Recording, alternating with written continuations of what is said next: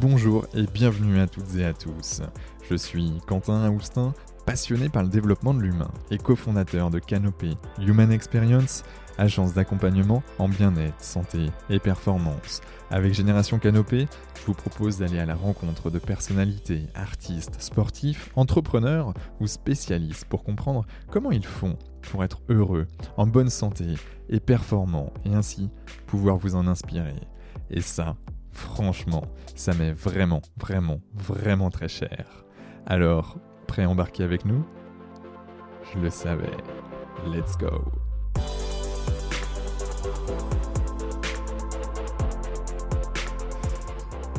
Bonjour à toutes et à tous, ici Quentin Aoustin du podcast Génération Canopée et euh, j'ai l'immense plaisir d'accueillir aujourd'hui Marc Tiercelin. Alors pour ceux qui ne le connaissent pas encore, Marc est marin, skipper, entrepreneur, conférencier qui a su dompter les mers et les océans depuis son plus jeune âge. Né parisien, de famille modeste, abritant aucun sportif, asthmatique, il parvient à faire des centaines de compétitions dans le monde de la voile, dont 5 tours du monde en solitaire plus de 700 000 km parcourus sur les océans, entrepreneur dès l'âge de 20 ans.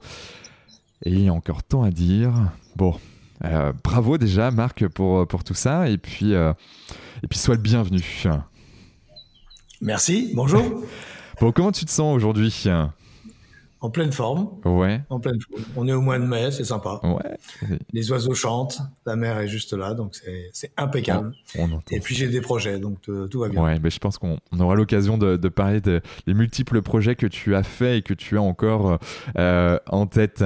Euh, alors sans plus attendre, je t'ai fait une brève introduction, mais, mais qui es-tu Marc, vu par Marc? Qui je suis? Qui je suis? Eh bien, en fait, je, je suis, je crois, à la base un, un enfant euh, curieux qui euh, euh, qui suis curieux de, de, de, de ce qui m'entoure, du monde qui m'entoure, euh, plutôt réservé, plutôt timide et euh, qui s'est extraverti parce que bah, justement pour faire des grandes courses, pour faire euh, la, toute la vie que j'ai menée, bah, j'ai été obligé de sortir de moi-même. Mais à la base, j'étais plutôt un enfant euh, et je suis resté d'ailleurs euh, curieux, donc créatif, euh, imaginatif, s'intéressant à, à, des sujets divers. J'adore découvrir un truc par jour c'est pas une, c'est pas un mantra, c'est pas une, un exercice comme le sport, mais je, quand j'ai découvert une, un truc, euh, un, un, concept, une philosophie, euh, un objet technique, euh, une innovation, euh, bah ça a fait ma journée. Quoi. Enfin, je suis très très content parce que je, je, c'est comme ça que je vois le monde. Mmh. Et, euh, et ensuite, malgré des, des, des, choses très dures qui ont pu m'arriver et une vie pas pas si simple que ça et assez chaotique de temps en temps.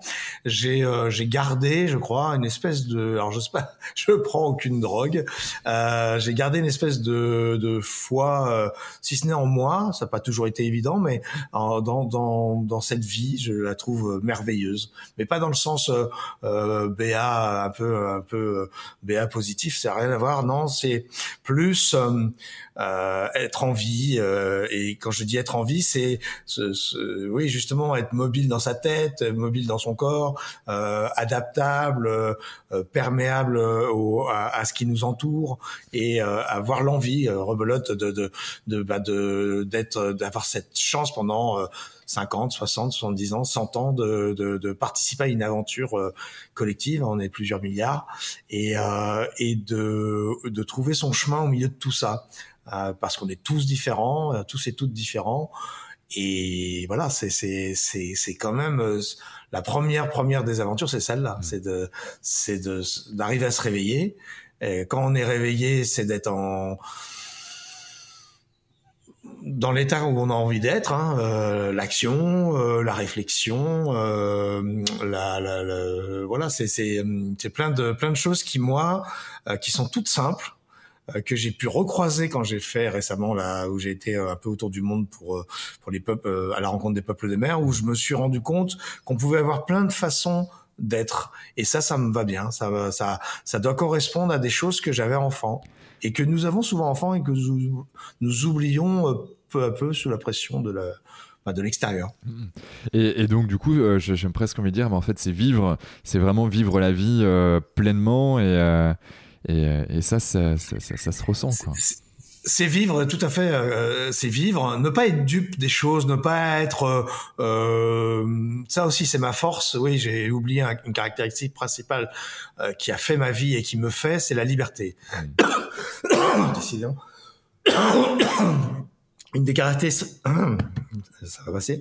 Une des caractéristiques principales c'est la liberté c'est d'être libre. Alors libre avec en responsabilité en conscience. C'est-à-dire que je suis un esprit libre euh, j'ai un esprit critique aussi, mais je suis un esprit libre qui se promène dans différents domaines et différents. Il y en a beaucoup de domaines. Et cette euh, liberté, je l'ai gardée. Je ne l'ai pas, euh, je ne l'ai pas muselée. Je sais me, me contraindre, ça, il n'y a pas de problème pour arriver à un objectif, pour euh, pour qu'un projet naisse, pour une réussite, euh, qu'elle soit sportive, entrepreneuriale ou autre. Mais je garde un esprit libre, c'est-à-dire que je ne je ne rentre pas dans des chapelles. Je ne je ne j'écoute tous les points de vue, euh, tout ça. Et ça, cet aspect-là, cette façon d'être aussi, euh, je pense, est, est, très importante. Et c'est euh, et c'est pour ça que donc j'aime la vie, j'aime vivre euh, dans le sens actif des choses, même quand on est euh, dans, la, dans, dans, dans, dans, la contemplation, on est actif. J'aime vivre de façon active, mais en gardant euh, prise sur moi-même. C'est-à-dire que je je je me laisse pas embarquer euh, dans des trucs et des machins, on va mmh. dire comme ça. De temps en temps juste pour jouer un peu, mais je m'en retire assez vite pour garder mon ouais, ta liberté, ton autonomie et ma liberté, voilà, pour avoir la possibilité de se nourrir de tout ce qui se passe autour de soi. Et accessoirement, chez moi, c'est assez central, pouvoir le redistribuer après, mmh. pouvoir le, le, le, transmettre. Parce que ce que l'on a réussi à apprendre avec un peu de recul, donc sans devenir, euh, si je prends un exemple, le monde d'aujourd'hui est beaucoup euh, idolâtre, est beaucoup fan de, fanatique, fan de, on est fan d'un tel ou d'une mmh. telle, on est fan d'une pratique. Et moi, je rentre pas là-dedans. J'ai pas de, je suis fan de rien euh, et je suis idolâtre de rien. Alors on pourrait dire ah bon, je n'ai alors je le, je le, précise, hein, et ça, ça, ne concerne que moi, je ne suis pas croyant, euh, mais pourquoi ça va le faire, t'inquiète. Et... Ça sortait bien tout à l'heure, et là. Peut-être parce que j'ai pas mangé. Donc je, je, je, précise, oui, je suis je suis pas croyant, je l'assume totalement. Euh, je respecte les croyants, je respecte les gens qui. Mais la dimension, je dirais, idolâtre et fan, euh, est souvent pour moi assez réduc... peut être assez réductrice. Mmh. C'est-à-dire qu'elle empêche euh, de d'avoir cette vision à 360. Mm. Dans mon, mon c'est ce que je pense en tout cas, et, euh, et d'avoir ce que j'appellerais une ouverture mm. totale, même vers des gens en qui, euh, avec qui potentiellement ça va pas marcher. Et, la question qui, qui me vient, euh, euh, parce que tu, tu, as fait plein de choses, bon, beaucoup dans, dans, dans, dans, tout ce qui touche aux océans, tout ce qui touche ben, voilà, à la voile, euh, mais pas que. Il n'y avait pas des personnes comme ça qui t'ont qui t'ont drivé ou, ou qui t'ont animé, ou qui t'ont fait peut-être un peu rêver, tu t'es dit bah tiens je vais faire comme eux, ou non, non, du coup non pas du tout. Et... Alors je me suis souvent posé la question euh, de qui m'avait, euh, je dirais, inspiré, on va dire. Et globalement, j'ai pas eu. Euh, oui, il y a des personnes qui sont de, des, des, aînés, on va dire, qui m'ont donné. Je pense que c'est plus leurs actes qui m'ont donné envie mmh. de faire ça que les personnes. C'est comme les livres, comme quand on était enfant, qu'on lisait Jules Verne, Jack London, tout ça. Euh, les personnages de, de, Jules Verne, oui, pourquoi pas. Jules Verne en lui-même, oui, euh, euh, un grand coup, un immense coup de chapeau. Mmh. Mais je voulais pas devenir Jules Verne ou je veux pas devenir le capitaine Grant ou euh, ou, euh, ou, les ou les personnages de, de, de Jules Verne. Je voulais faire ce que ce que racontait Jules Verne. Hmm. Je voulais aller sur la Lune, je voulais aller euh, sous les eaux, aller au centre de la Terre, aller euh, faire le tour du monde en 80 jours. Euh, c'est l'action plutôt. Et c'est toujours resté ça. C'est-à-dire que oui, on pourrait dire Tabarly, dans mon cas, Tabarly, Moitessier, Chichester, pour prendre les, Alain Colas de mon époque. Et en fait ça a été euh, euh, plutôt les Damiens, c'est paradoxal. C'était deux étudiants parisiens qui sont partis autour du monde pendant quatre ans euh, dans les années 70 avec un bateau de 10 mètres, qui ont fait, qui ont passé neuf fois le Cap Horn, qui sont rentrés dans l'Amazonie. Rien à voir avec mes grandes courses comme le Vendée Globe, mmh.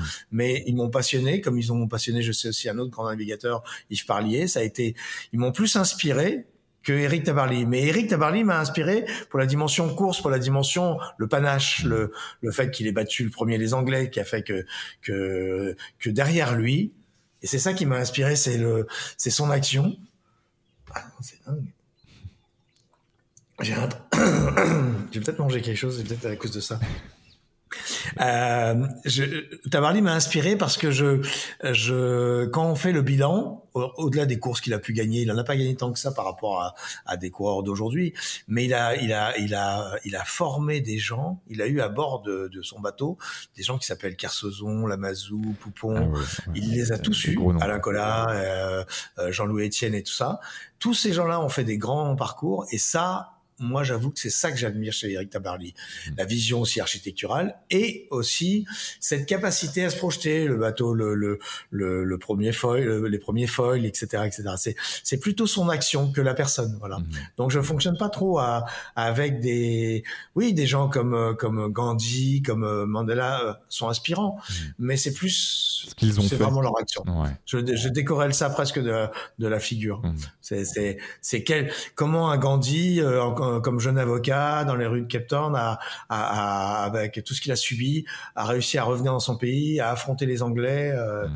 C'est la, c'est la méthodologie qu'il a qu'il a utilisée, qui certainement n'était pas écrit dans un livre de management euh, à l'époque, et qui qui moi je me dis ben comment ça peut nous venir à nous mmh. parce que ça lui est bien arrivé à lui donc ça peut arriver à, chacun de nous euh, cette, cette, capacité qu'on va avoir ah, ça, c'est un de mes grands, euh, de mes grands trucs, ça, voir plus grand que soi, mhm. voir, euh, voir plus grand que soi.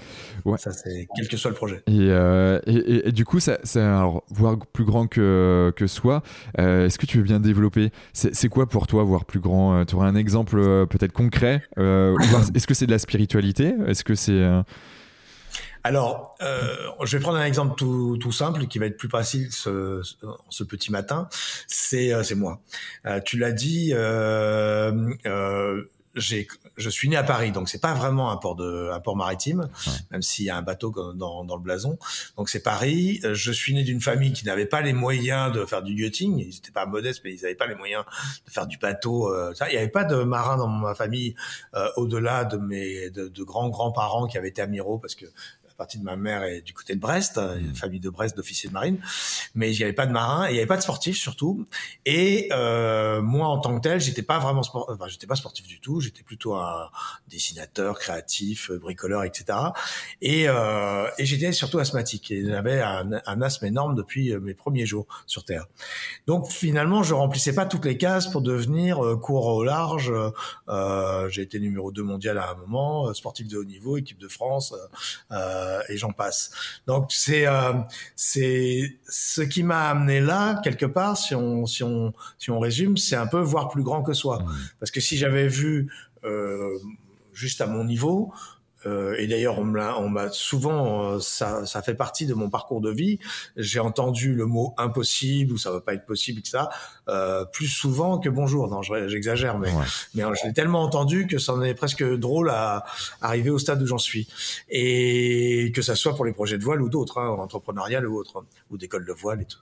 Et, et en fait, j'ai c'est pas que j'ai voulu leur montrer que j'étais capable d'eux, quoique peut-être, mais c'était surtout essayer de s'élever au-dessus de soi parce que euh, euh, parce que c'est parce que c'est génial.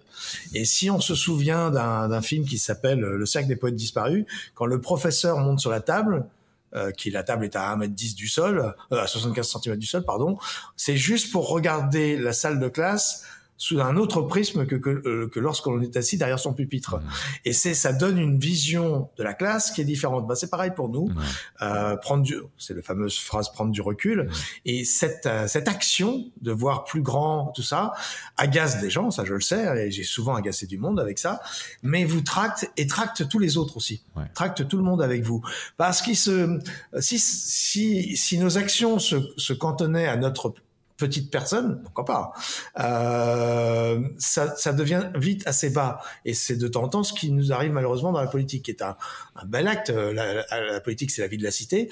Mais si on l'a, si on, si c'est vraiment juste pour sa petite personne, ça n'a plus de puissance. Mmh. Par contre, si c'est pour une, euh, une, une dimension collective, ou dans mon cas, de faire rêver, d'entraîner avec, euh, d'emmener avec, euh, de faire travailler, parce que ma plus grande fierté, c'est pas mes cinq tours du monde et X Transat, c'est euh, ma grande fierté personnelle, c'est à travers mes rêves d'avoir réussi à, en gros de, des années 80 jusqu'aux années 2000 d'avoir eu à peu près 300 salariés. Mmh.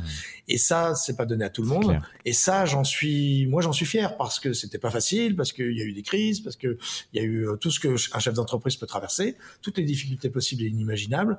Et de voir plus grand que soi a fait que ces personnes ont voulu venir euh, dans, dans, mes activités, dans mes, dans mes entreprises. Ils ont, s'ils sont plus, en plus ont généré elles-mêmes des entreprises après. Pour 60 d'entre elles, elles ont créé leur propre entreprise. Et, et, et c'est ça, quoi. C'est-à-dire qu'à travers un rêve de quelqu'un, hmm. et euh, on peut on peut prendre plein d'exemples autour de soi.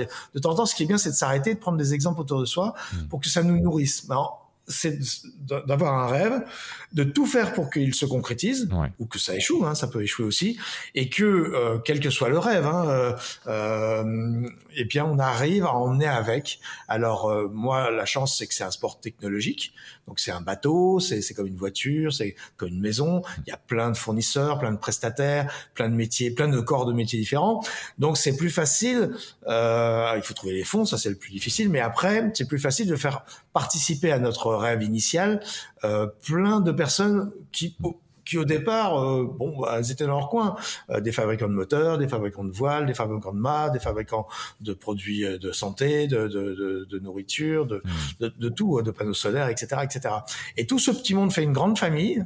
Euh, et on l'emmène euh, dans la dimension suprême, je dirais, de voir plus grand que soi. Mmh. C'est qu'ils vont euh, tous concourir pour qu'un bateau soit mis à l'eau, qu'il puisse prendre le départ, par exemple, on va dire d'un Vendée Globe, d'un tour du monde et ils vont tous rêver et croire et prier, je dirais, quelque part, pour que ce bateau et ce skipper, ce marin auquel ils se sont attachés, ben, fassent le tour du monde, réussissent son rêve, mais le leur aussi quelque part, indirectement, euh, se classe éventuellement, mais euh, fasse sa, circum, sa circumconvolution autour de la planète, fasse son tour du monde.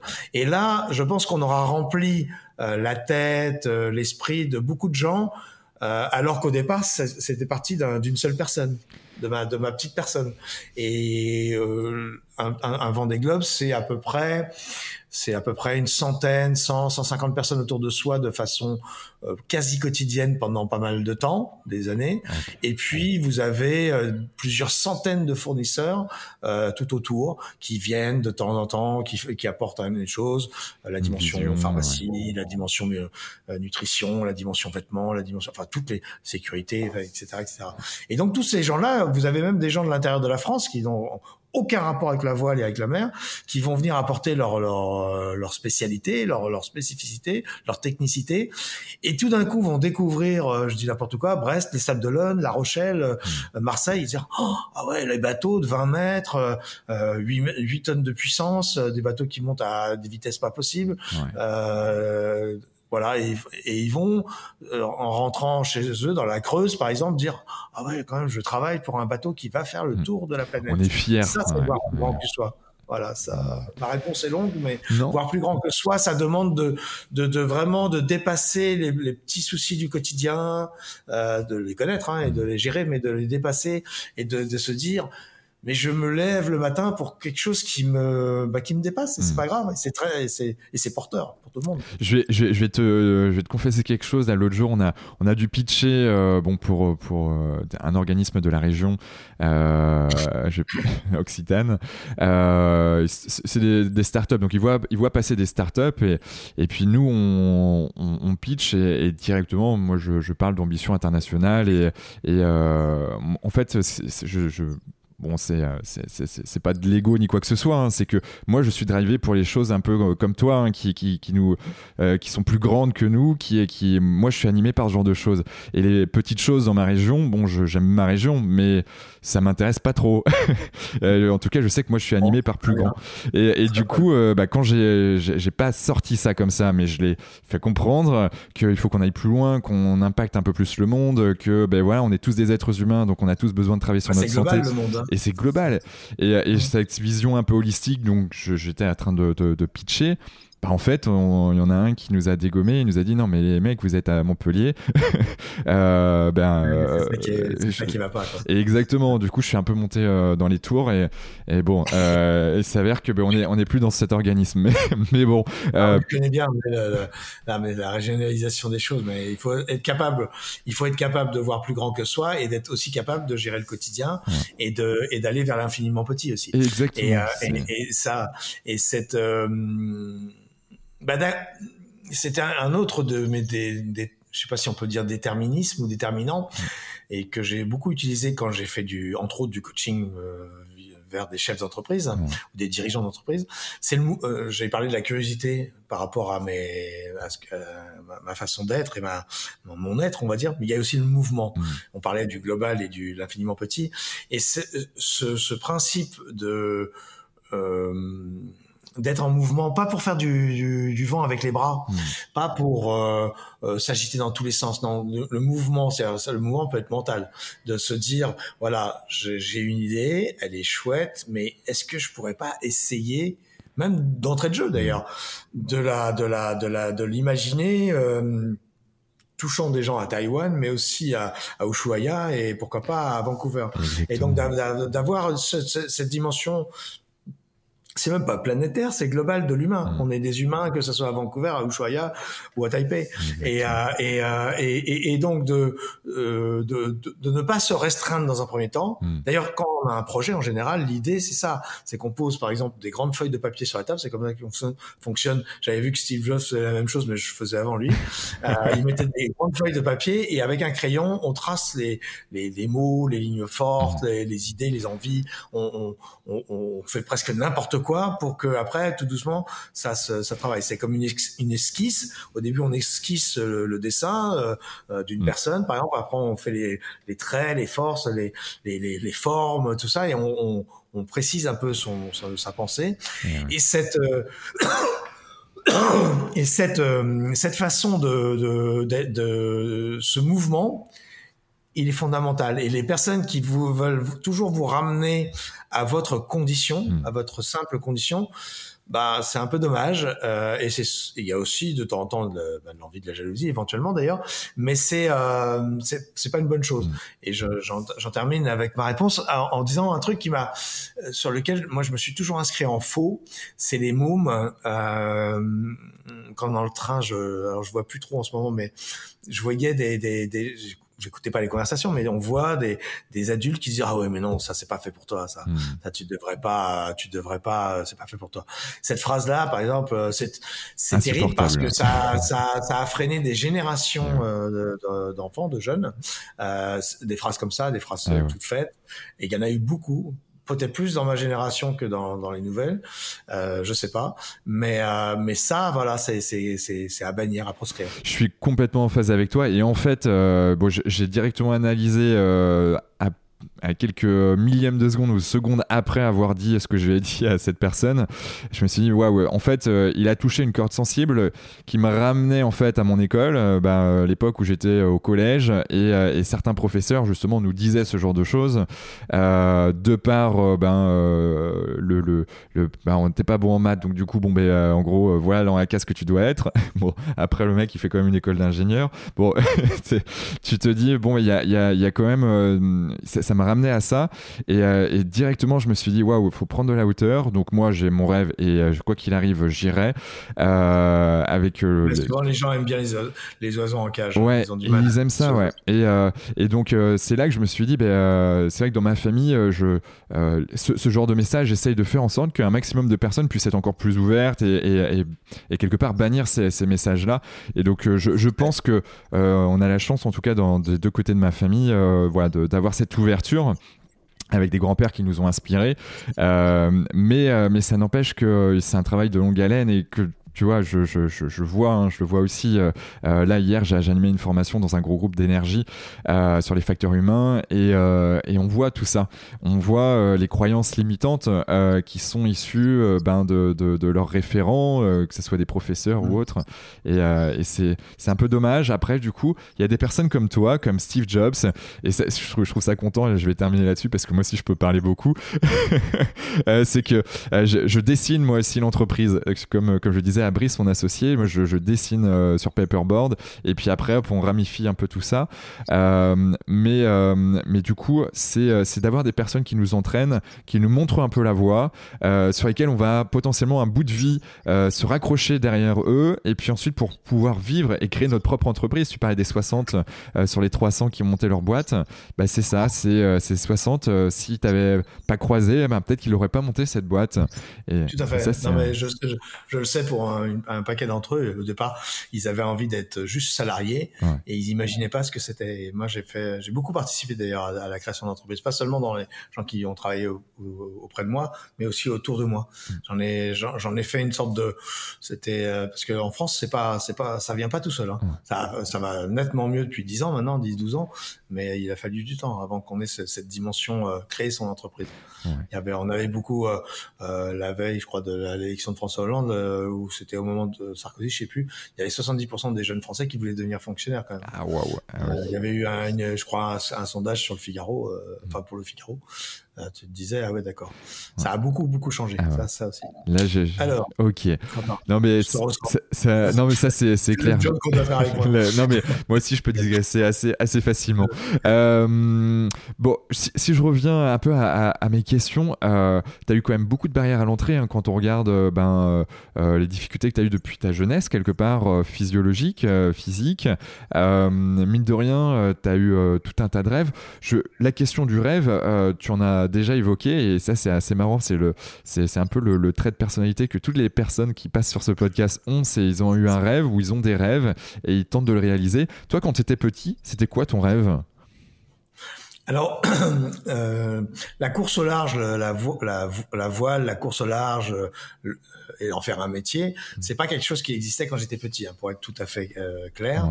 Euh, moi, je suis né donc en 1960, donc il y avait déjà des marins, il y a des marins depuis l'origine du temps, hein, depuis Ulysse et avant même. Mais euh, la voile n'était pas du tout organisée comme elle l'est aujourd'hui, comme elle l'est depuis une vingtaine d'années. Il y avait pas, euh, la plupart des courses n'existaient pas quand je suis né. Mm. Il y avait juste la Transat anglaise qui existait, c'est tout, euh, qu'a gagné Eric Tabarly en 64 et ensuite un peu plus tard. Et en fait, et donc moi j'étais plus euh, je m'orientais plus euh, dans l'univers créatif. J'étais un créatif. Je m'ennuyais beaucoup à l'école. Ça a été, ça a été aussi. J'étais un bon élève, ce qu'on appelle un bon élève, mais j'étais pas, j'étais pas vraiment à ma place à l'école. On découvre ça en ce moment. D'ailleurs, avec les, les gens qui, qui commencent à se, à se, poser des questions sur le sur l'enseignement. Hmm. Et, euh, et, par contre, je, je, dessinais toute la journée, euh, je créais des choses, je, je bricolais. J'étais très manuel et très créatif, très et très rêveur. Mmh. Et plutôt un enfant, euh, je dirais, euh, euh, silencieux. Mon frère était un peu l'inverse. Et, euh, et et assez jeune. Donc j'ai eu malheureusement la, peine de voir mon père mourir à l'âge de 10 ans. Donc euh, 10 ans après ma naissance, mon papa a disparu. On est parti vivre, on a quitté la région parisienne, on est parti vivre en Provence au départ avec ma mère, mon frère et ma sœur. Et c'est mon frère qui va qui va euh, me faire découvrir la voile parce qu'il voulait faire de la voile, il voulait faire du sport. Lui, c'était plus, il était plus sportif que moi au départ. Et comme moi, je suis son aîné, mais euh, c'est comme on l'emmène à la voile euh, dans le golfe de Saint-Tropez, ben je pars avec. Et je vais découvrir à travers ça une façon de s'échapper. Hmm. En fait, au départ, la partie compétition m'intéressera pas beaucoup. C'est plus le fait d'être sur l'eau, d'être en mer, d'être au milieu de l'eau, d'être tranquille. J'avais, j'avais cette, j'ai toujours eu ce tropisme-là de d'avoir besoin de moments de, parce que ça s'agite dans ma tête, comme on dit, d'avoir ce, ce, ce, calme. Ça me poursuit, hein, cette Et euh, mais on fait pas sa vie euh, en faisant de l'optimiste. Hmm. Donc euh, euh quelques temps après, quelques années après, en, étant optimiste, pardon. bon. Euh, non, en faisant le Oui, non, mais je, je sais, c'est juste pour la, le, le, petit jeu de mots. Et je, je, je, discutais beaucoup avec ma, ma mère parce que je l'assistais beaucoup parce qu'elle était jeune mère, euh, veuve avec trois enfants.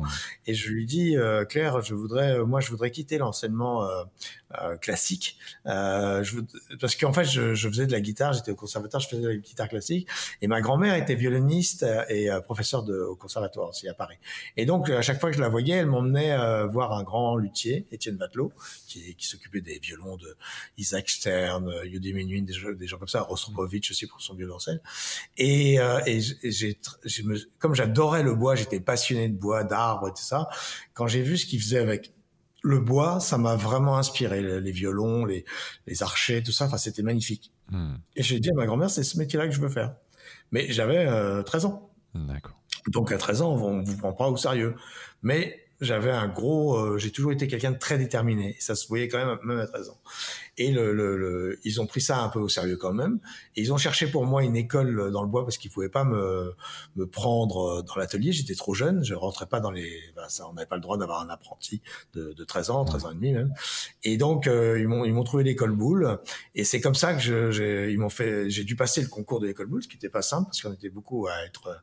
Euh, c'était un vrai un vrai un vrai concours. Et je suis rentré à, à 14 ans. Je suis rentré en septembre 74, euh, un peu avant les 14 ans, dans cette grande école parisienne, qui est une école euh, d'ébénisterie, de marqueterie, de dessin, etc., et d'architecture aujourd'hui. Mmh. Et euh, pour apprendre les, les, les, les, les, les, bases du bois, pour après éventuellement euh, pouvoir euh, rentrer dans l'atelier d'Étienne Batelot plus tard. Mmh. Donc j'ai passé trois années à Paris, euh, euh entre Paris et, et, la Bretagne les week-ends pour, pour voilà pour parce qu'on on est une famille qui a beaucoup bougé, donc c'est toujours difficile de mettre, euh, d'expliquer un peu tout ce qu'on a fait. Mmh. Et, et, donc j'ai fait trois ans à l'école Boulle où j'ai appris l'ébénisterie, la marqueterie, le dessin, la perspective aussi. Et euh, c'est un enseignement très dur parce qu'on était sur des, des, c'était des enseignements très lourds avec l'atelier, euh, l'histoire de l'art, etc. C'était à l'époque avec les, les, musées de sang, on arrivait à 60 heures par semaine quand même de, de, de travaux obligatoires. Euh, moi, j'étais le plus jeune de l'école, euh, donc de presque de trois ans par rapport aux autres, donc c'était quand même pas évident pour moi. Mmh. Mais j'ai dû me, me, me, me, faire mon cuir dans ce monde-là et apprendre ce qu'on appelle la belle ouvrage, l'excellence. C'est ce que j'ai appelé ma première, enfin maintenant ces derniers temps, euh, ma première école d'excellence. C'est-à-dire qu'on peut, c'est, on, on, doit être proche du zéro défaut. Okay. Ça, ça, on s'en rend pas bien compte, mais c'est les pièces doivent, doivent, tous les assemblages doivent être faits sans, sans vis évidemment et sans clous, mais éventuellement aussi sans colle. Et ça, tout doit fonctionner, tout doit être nickel. Mmh. Donc, déjà la performance euh, à ce niveau-ci euh, qui, qui, était plus dur. Hein. Moi, j'ai des photos de, j'ai réussi à retrouver une pièce que j'avais faite quand j'avais 14 ans et demi quand je vois un Guéridon Empire euh, euh, à mon deuxième trimestre, donc euh, j'avais 14 ans et demi, pas tout à fait. Je ma, ma, première première pièce, ça a été un Guéridon Empire quand un plaqué à cajou. Donc quand vous arrivez, ça fait que six mois que vous êtes, même pas cinq mois que vous êtes dans l'école, et il vous amène à un niveau qui est inimaginable. Wow. Et euh, donc voilà, et, et je continuais de faire de la voile quand j'avais l'occasion, mais j'imaginais pas du tout que j'en ferais mon métier, mais pas du tout. Et en fait, il y a eu une cassure qui s'est faite en troisième année de l'école Boulle, où je suis retourné voir Étienne Vatelot pour euh, pour intégrer son atelier là cette fois. Je lui dit voilà le diplôme est dans dans cinq six mois. Euh, est-ce que vous me prendrez chez vous après? Et là j'ai eu une déception parce qu'il m'a dit bon moi, il y a l'école de Mirecourt, qui est une école de lutherie dans, le, dans le Jura. Mmh. J'aimerais que tu fasses cette école parce que ça te, ça tu serais meilleur, euh, ça, serait mieux pour te prendre et après on te prendra à l'atelier. Donc ça veut dire qu'il fallait que je resigne pour 3, 4 ou 5 ans, ça dépend de, du cursus que l'on prend. Et j'avais pas envie d'aller dans le Jura. Déjà, j'ai rien contre le Jura, mais j'avais pas envie. J'étais, c'était quand même loin de la mer. Et, euh, et j'avais pas envie de retomber à l'école à nouveau.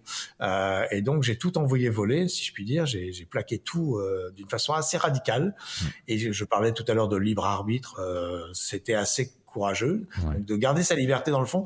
En fait, de temps en temps, on sait pas ce qu'on fait, mais on le fait parce que c'est vital, mmh. parce qu'on on sent ça quelque part au fond de soi. Et si je peux apprendre quelque chose à travers ce podcast à d'autres, la cassure a été très très forte parce que je m'étais beaucoup investi dans ce que j'ai fait. Les trois années à Boule, à Paris, euh, j'étais jeune, je vivais seul chez un chez un artiste, donc j'avais pas ma famille, j'avais pas ma mère, etc. Ça a été de 14 à 17 ans, je me, ça a été un investissement très lourd. Mmh. Et tout d'un coup, euh, à un mois et demi du diplôme de tout plaquer pour partir. Alors tout le monde m'a dit mais à plus tard ils m'ont dit mais pourquoi t'as pas passé le diplôme?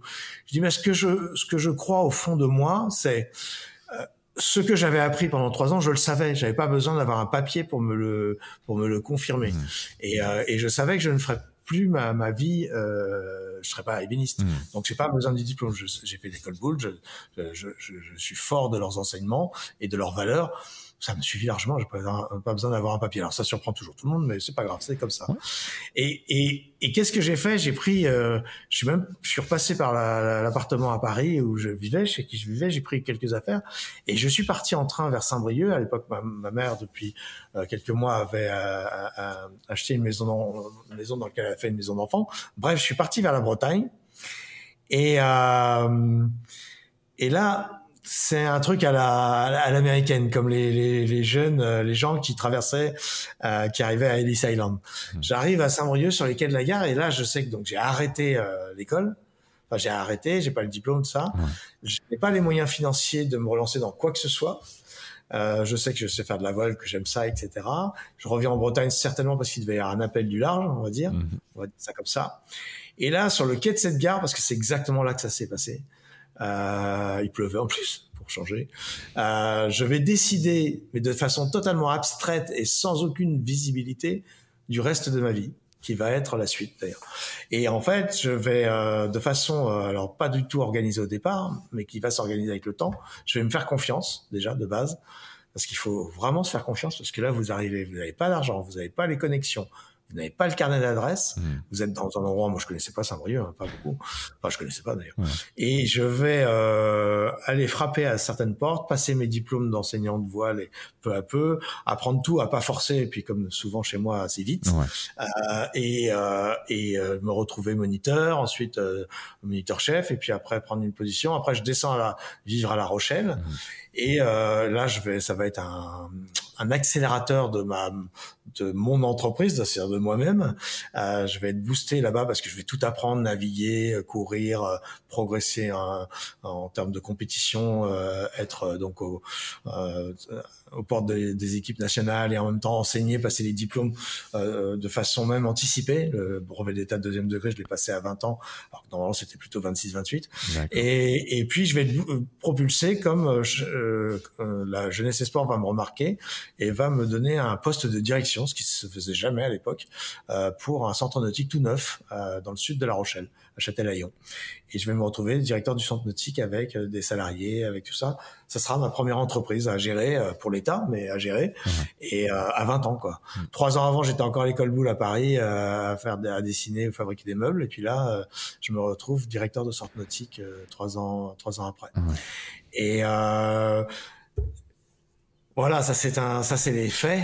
Après, quelle, quelle est l'alchimie au fond de soi qui fait que, parce qu'on passe par des moments terribles, hein, mmh. euh, c'est rien de le dire, euh, des, des, espérances terribles. Je n'ai pas été aidé par l'argent, je n'ai pas été, je le redis parce que c'est important, parce qu'on peut y arriver encore même en 2022. Mmh. Je n'ai pas été aidé par l'argent pas du tout de carnet d'adresse, mais alors zéro, je l'ai fondé mon carnet d'adresse euh, et par euh, les amis d'amis, etc. Ça s'est fait à la à sa capacité que l'on va avoir de croire en soi, mmh. de voir comme je disais comme je disais tout à l'heure, de voir plus grand que soi euh, si possible, et puis de de faire que les personnes qu'on a en face de soi croient en vous, mmh. se disent bon, ok, c'est un pari quand même, ce, ce mec, euh, ce jeune, on le connaît pas, mais on y va quoi.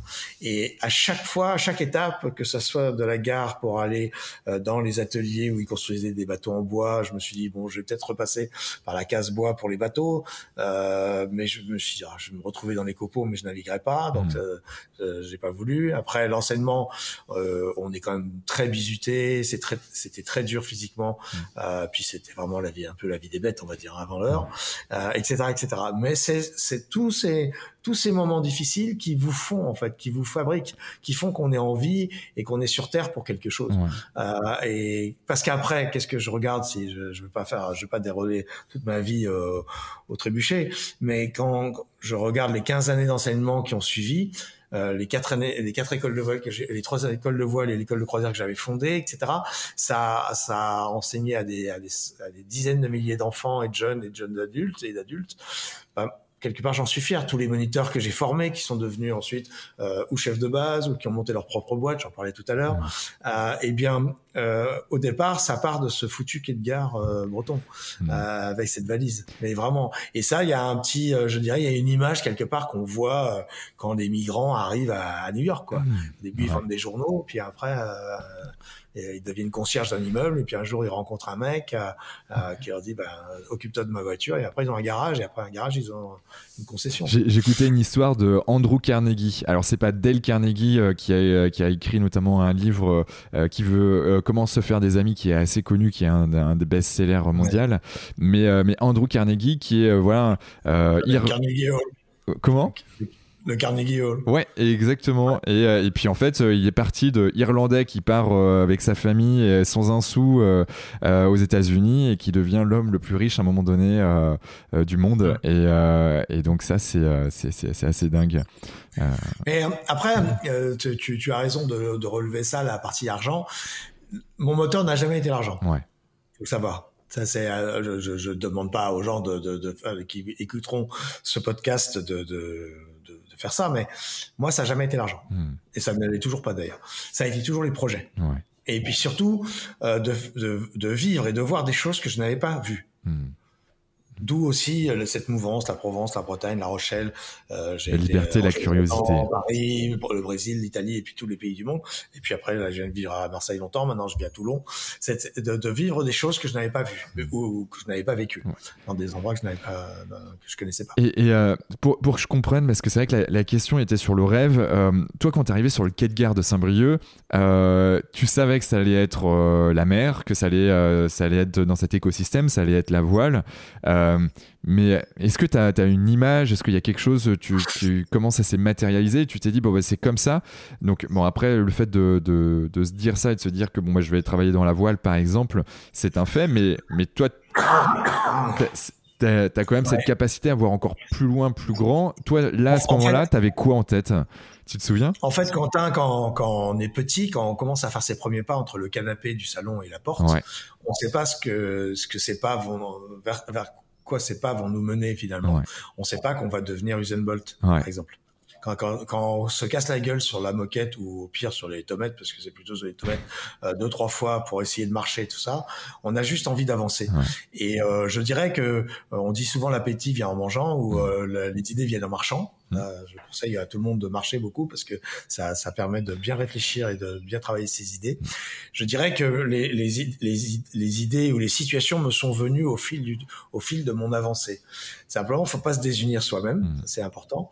Et il faut euh, euh, avoir gardé euh, un fil directeur, même si on part dans tous les sens. On parlait tout à l'heure, c'est rigolo parce que moi aussi, j'ai une tendance à digresser, je suis ce qu'on appelle quelqu'un de multicanal et j'en passe des meilleurs, mais j'ai gardé un fil où ce fil s'est gardé malgré moi d'ailleurs, de temps en temps je me demande, et où, et là je viens à la réponse à ta question, euh, finalement ce rêve il s'est il s'est constitué, il s'est créé, hmm. il n'était pas existant, parce que la course large, si on regarde la course large à un état un instant T, pardon. Mmh. Aujourd'hui, euh, les courses, la Route du Rhum, le Vendée Globe, la Transat Jacques Vabre, la Solitaire du Figaro, la Coupe de l'Amérique, etc., qui est la plus vieille compétition sportive. Donc, elle existait avant moi. Quoi.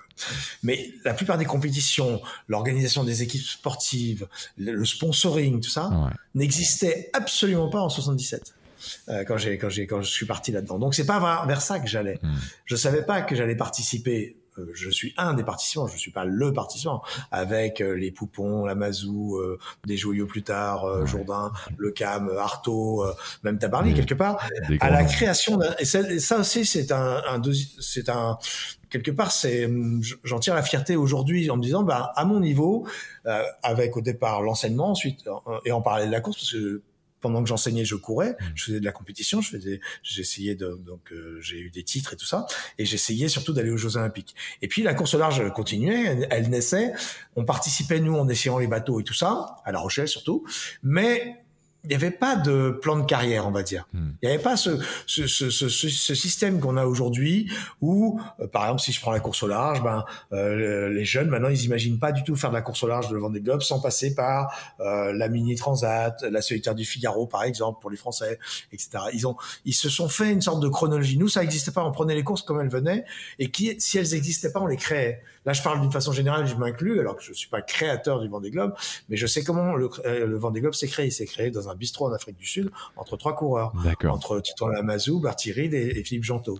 Et, euh, et, alors ils ont dit, ben pour, ils faisaient un tour du monde avec escale. Ils ont dit mais pourquoi on ferait pas sans escale? Et, et le Vendée Globe est né comme ça. La Route du Rhum, c'était par, par euh, c'était un publicitaire euh, de, de, de Lyon, enfin de, monsieur qui s'occupait de critères, qui voulait contrer les Anglais parce qu'il y avait la Transat anglaise qui existait depuis 1960 d'ailleurs, et ils ont voulu faire la Transat française. Ça a été la Route du Rhum, etc., etc. Donc chaque course a eu une genèse.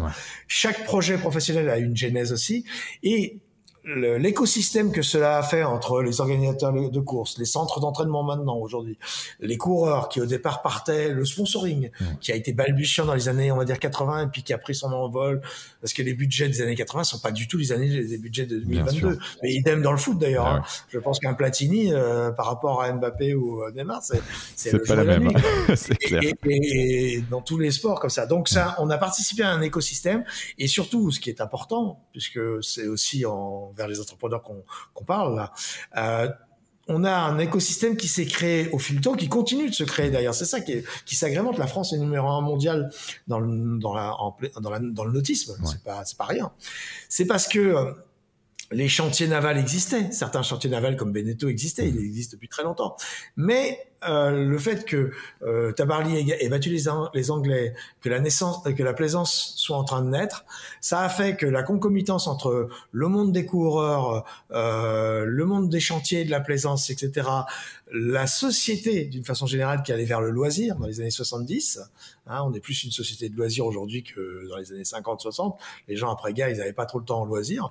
Euh, ils faisaient des sports basiques comme le cross, le foot ou le rugby, mais ils faisaient pas et un peu d'automobile et tout mais il n'y avait pas cette dimension loisir qu'on a aujourd'hui. Mmh. Et donc, toute cette, euh, cette concomitance-là a créé un écosystème dans le monde du nautisme de course et le nautisme d'une façon générale dans, la, dans le maritime qui a fait que bah moi j'y ai pris ma place et j'ai accompagné tout ça de, de 77 à, à, à aujourd'hui. Et, et c'est assez extraordinaire quand on se retourne quand on regarde au-dessus de son épaule on se dit mais euh, quand j'ai quand je suis arrivé à La Rochelle en 78 enfin fin 77 début 78 le port de La Rochelle était en train de se creuser en train de se mmh. finir de se creuser euh, le port de, des Minimes. Maintenant il est établi c'est le plus grand port d'Europe ils ont rajouté des places etc et pareil un peu partout. Euh, et, euh, et je sais pas si c'est si mon propos est, clair, mais les choses, elles n'étaient pas inscrites au départ. On partait pas. Aujourd'hui, un jeune qui voudrait faire le Vendée Globe, il se dit voilà, bon, euh, il sait comment il faut qu'il trouve des sponsors, il sait comment il faut qu'il crée une équipe technique, il sait quel poste doit occuper, euh, doivent être occupés dans une équipe technique. Euh, enfin, il a tout. Il a les centres d'entraînement. Il a même des dossiers euh, presque qui existent. Il peut, il peut, il peut travailler sur ses aînés. Mm. Moi, il y avait. Il y avait tout à construire, que ce soit les bateaux, les, les, ports et, et surtout l'aventure. Et, et, ça, c'est. Mais quand j'ai quand j'ai cherché pour mon, mon premier Vendée Globe, je, je courais déjà depuis longtemps hein, et en professionnel. Mais quand j'ai cherché pour mon premier Vendée Globe, j'avais appelé Autissier, Alain Gauthier, et ils n'avaient pas fait de dossier. Mm. Ils n'avaient pas de dossier de sponsoring, par exemple. Hmm. Donc, ils m'ont donné juste des conseils comme ça, oral. Ah, on était, et on est en 93, 94, hein, c'est pas si, si, vieux que ça. Non, c'est clair. Et, et, en fait, il y a eu des, les, à certaines époques, il y a des accélérations. Hmm. Sont-elles bien ou pas euh, ou mal ça, ça, ça, ça, on verra. Mais voilà. Et donc cet écosystème, j'ai cette, euh, bah, ça me fait, je trouve ça chouette d'avoir vraiment, euh, de l'avoir vécu de l'origine jusqu'à maintenant. Et j'espère que c'est pas fini. Et pour sûr que c'est pas fini. Hein. Et, et, et, donc d'avoir du, et je suis pas du tout sur un fonctionnement, c'était mieux avant, tout ça. J'ai jamais eu ce, ce, ce truc-là. Et je, je, suis passionné pour les nouvelles technologies et tout ça. Mais, euh, mais j'ai aimé voir comment on a tous, parce que il y a pas que moi, hein, on a tous euh, avancé, cassé la figure, remonté, redescend, les sponsors qui s'arrêtent, qui repartent, des trucs euh, complètement improbables. Mmh. Euh, c'est euh, je dirais que le, naval, le maritime et le, surtout le nautisme en France, qui est devenu donc numéro un mondial et qui est une référence dans le monde, alors alors qu'avant c'était un monde anglo-saxon. Eh Là maintenant c'est la France qui est la référence, qui a tout gagné. Mhm. Il y a que la Coupe de l'Amérique qui nous a échappé, mais toutes les autres courses on les a gagnées. et bien c'est un sacré c'est une sacrée évolution. Mmh. C'est, c'est, on s'imagine pas, mais c'est énorme ici. C'est, clair. Euh, je vais, euh, après, je vais rebondir sur Steve Jobs euh, et ce qu'on avait évoqué justement dans la préparation de ce podcast. Mais, mais, mais ce que je trouve assez fantastique, mine de rien, dans, dans le nautisme et, et donc bah, quand, tu, quand tu deviens skipper avec les bateaux qui volent sur la mer, c'est que c'est les bateaux, il y en a toujours eu, tu vois, j'ai envie de dire presque depuis que l'homme existe, euh, euh, pour aller pêcher, pour aller euh, d'un endroit à un autre.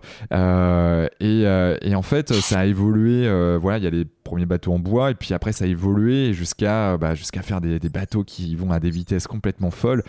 D'ailleurs, s'il y a l'opportunité d'aller voler avec toi, ben franchement, je serais, je suis preneur. oui, bah oui, avec plaisir. Et, et et, franchement, on regarde, et puis là tu parlais d'intelligence artificielle l'autre jour, donc maintenant on est vraiment dans des hauts niveaux euh, de technologie euh, dans ces bateaux, et je trouve ça assez fantastique que ça suit son cours et que les Français, bon ben, soit Cocorico, soit, soit, soit, soit sur la, la, proue de tout ça. Et, euh, et c'est assez fantastique l'évolution et l'innovation qu'on y, y met, et on se rend compte que si on veut être à la pointe, toi tu le, tu le fais très bien, c'est que l'innovation est, permanente et, et qu'il faut savoir innover, se renouveler, créer et, créer, c'est euh, la créativité, hein. euh, c'est aller trouver bah, des sponsors, etc.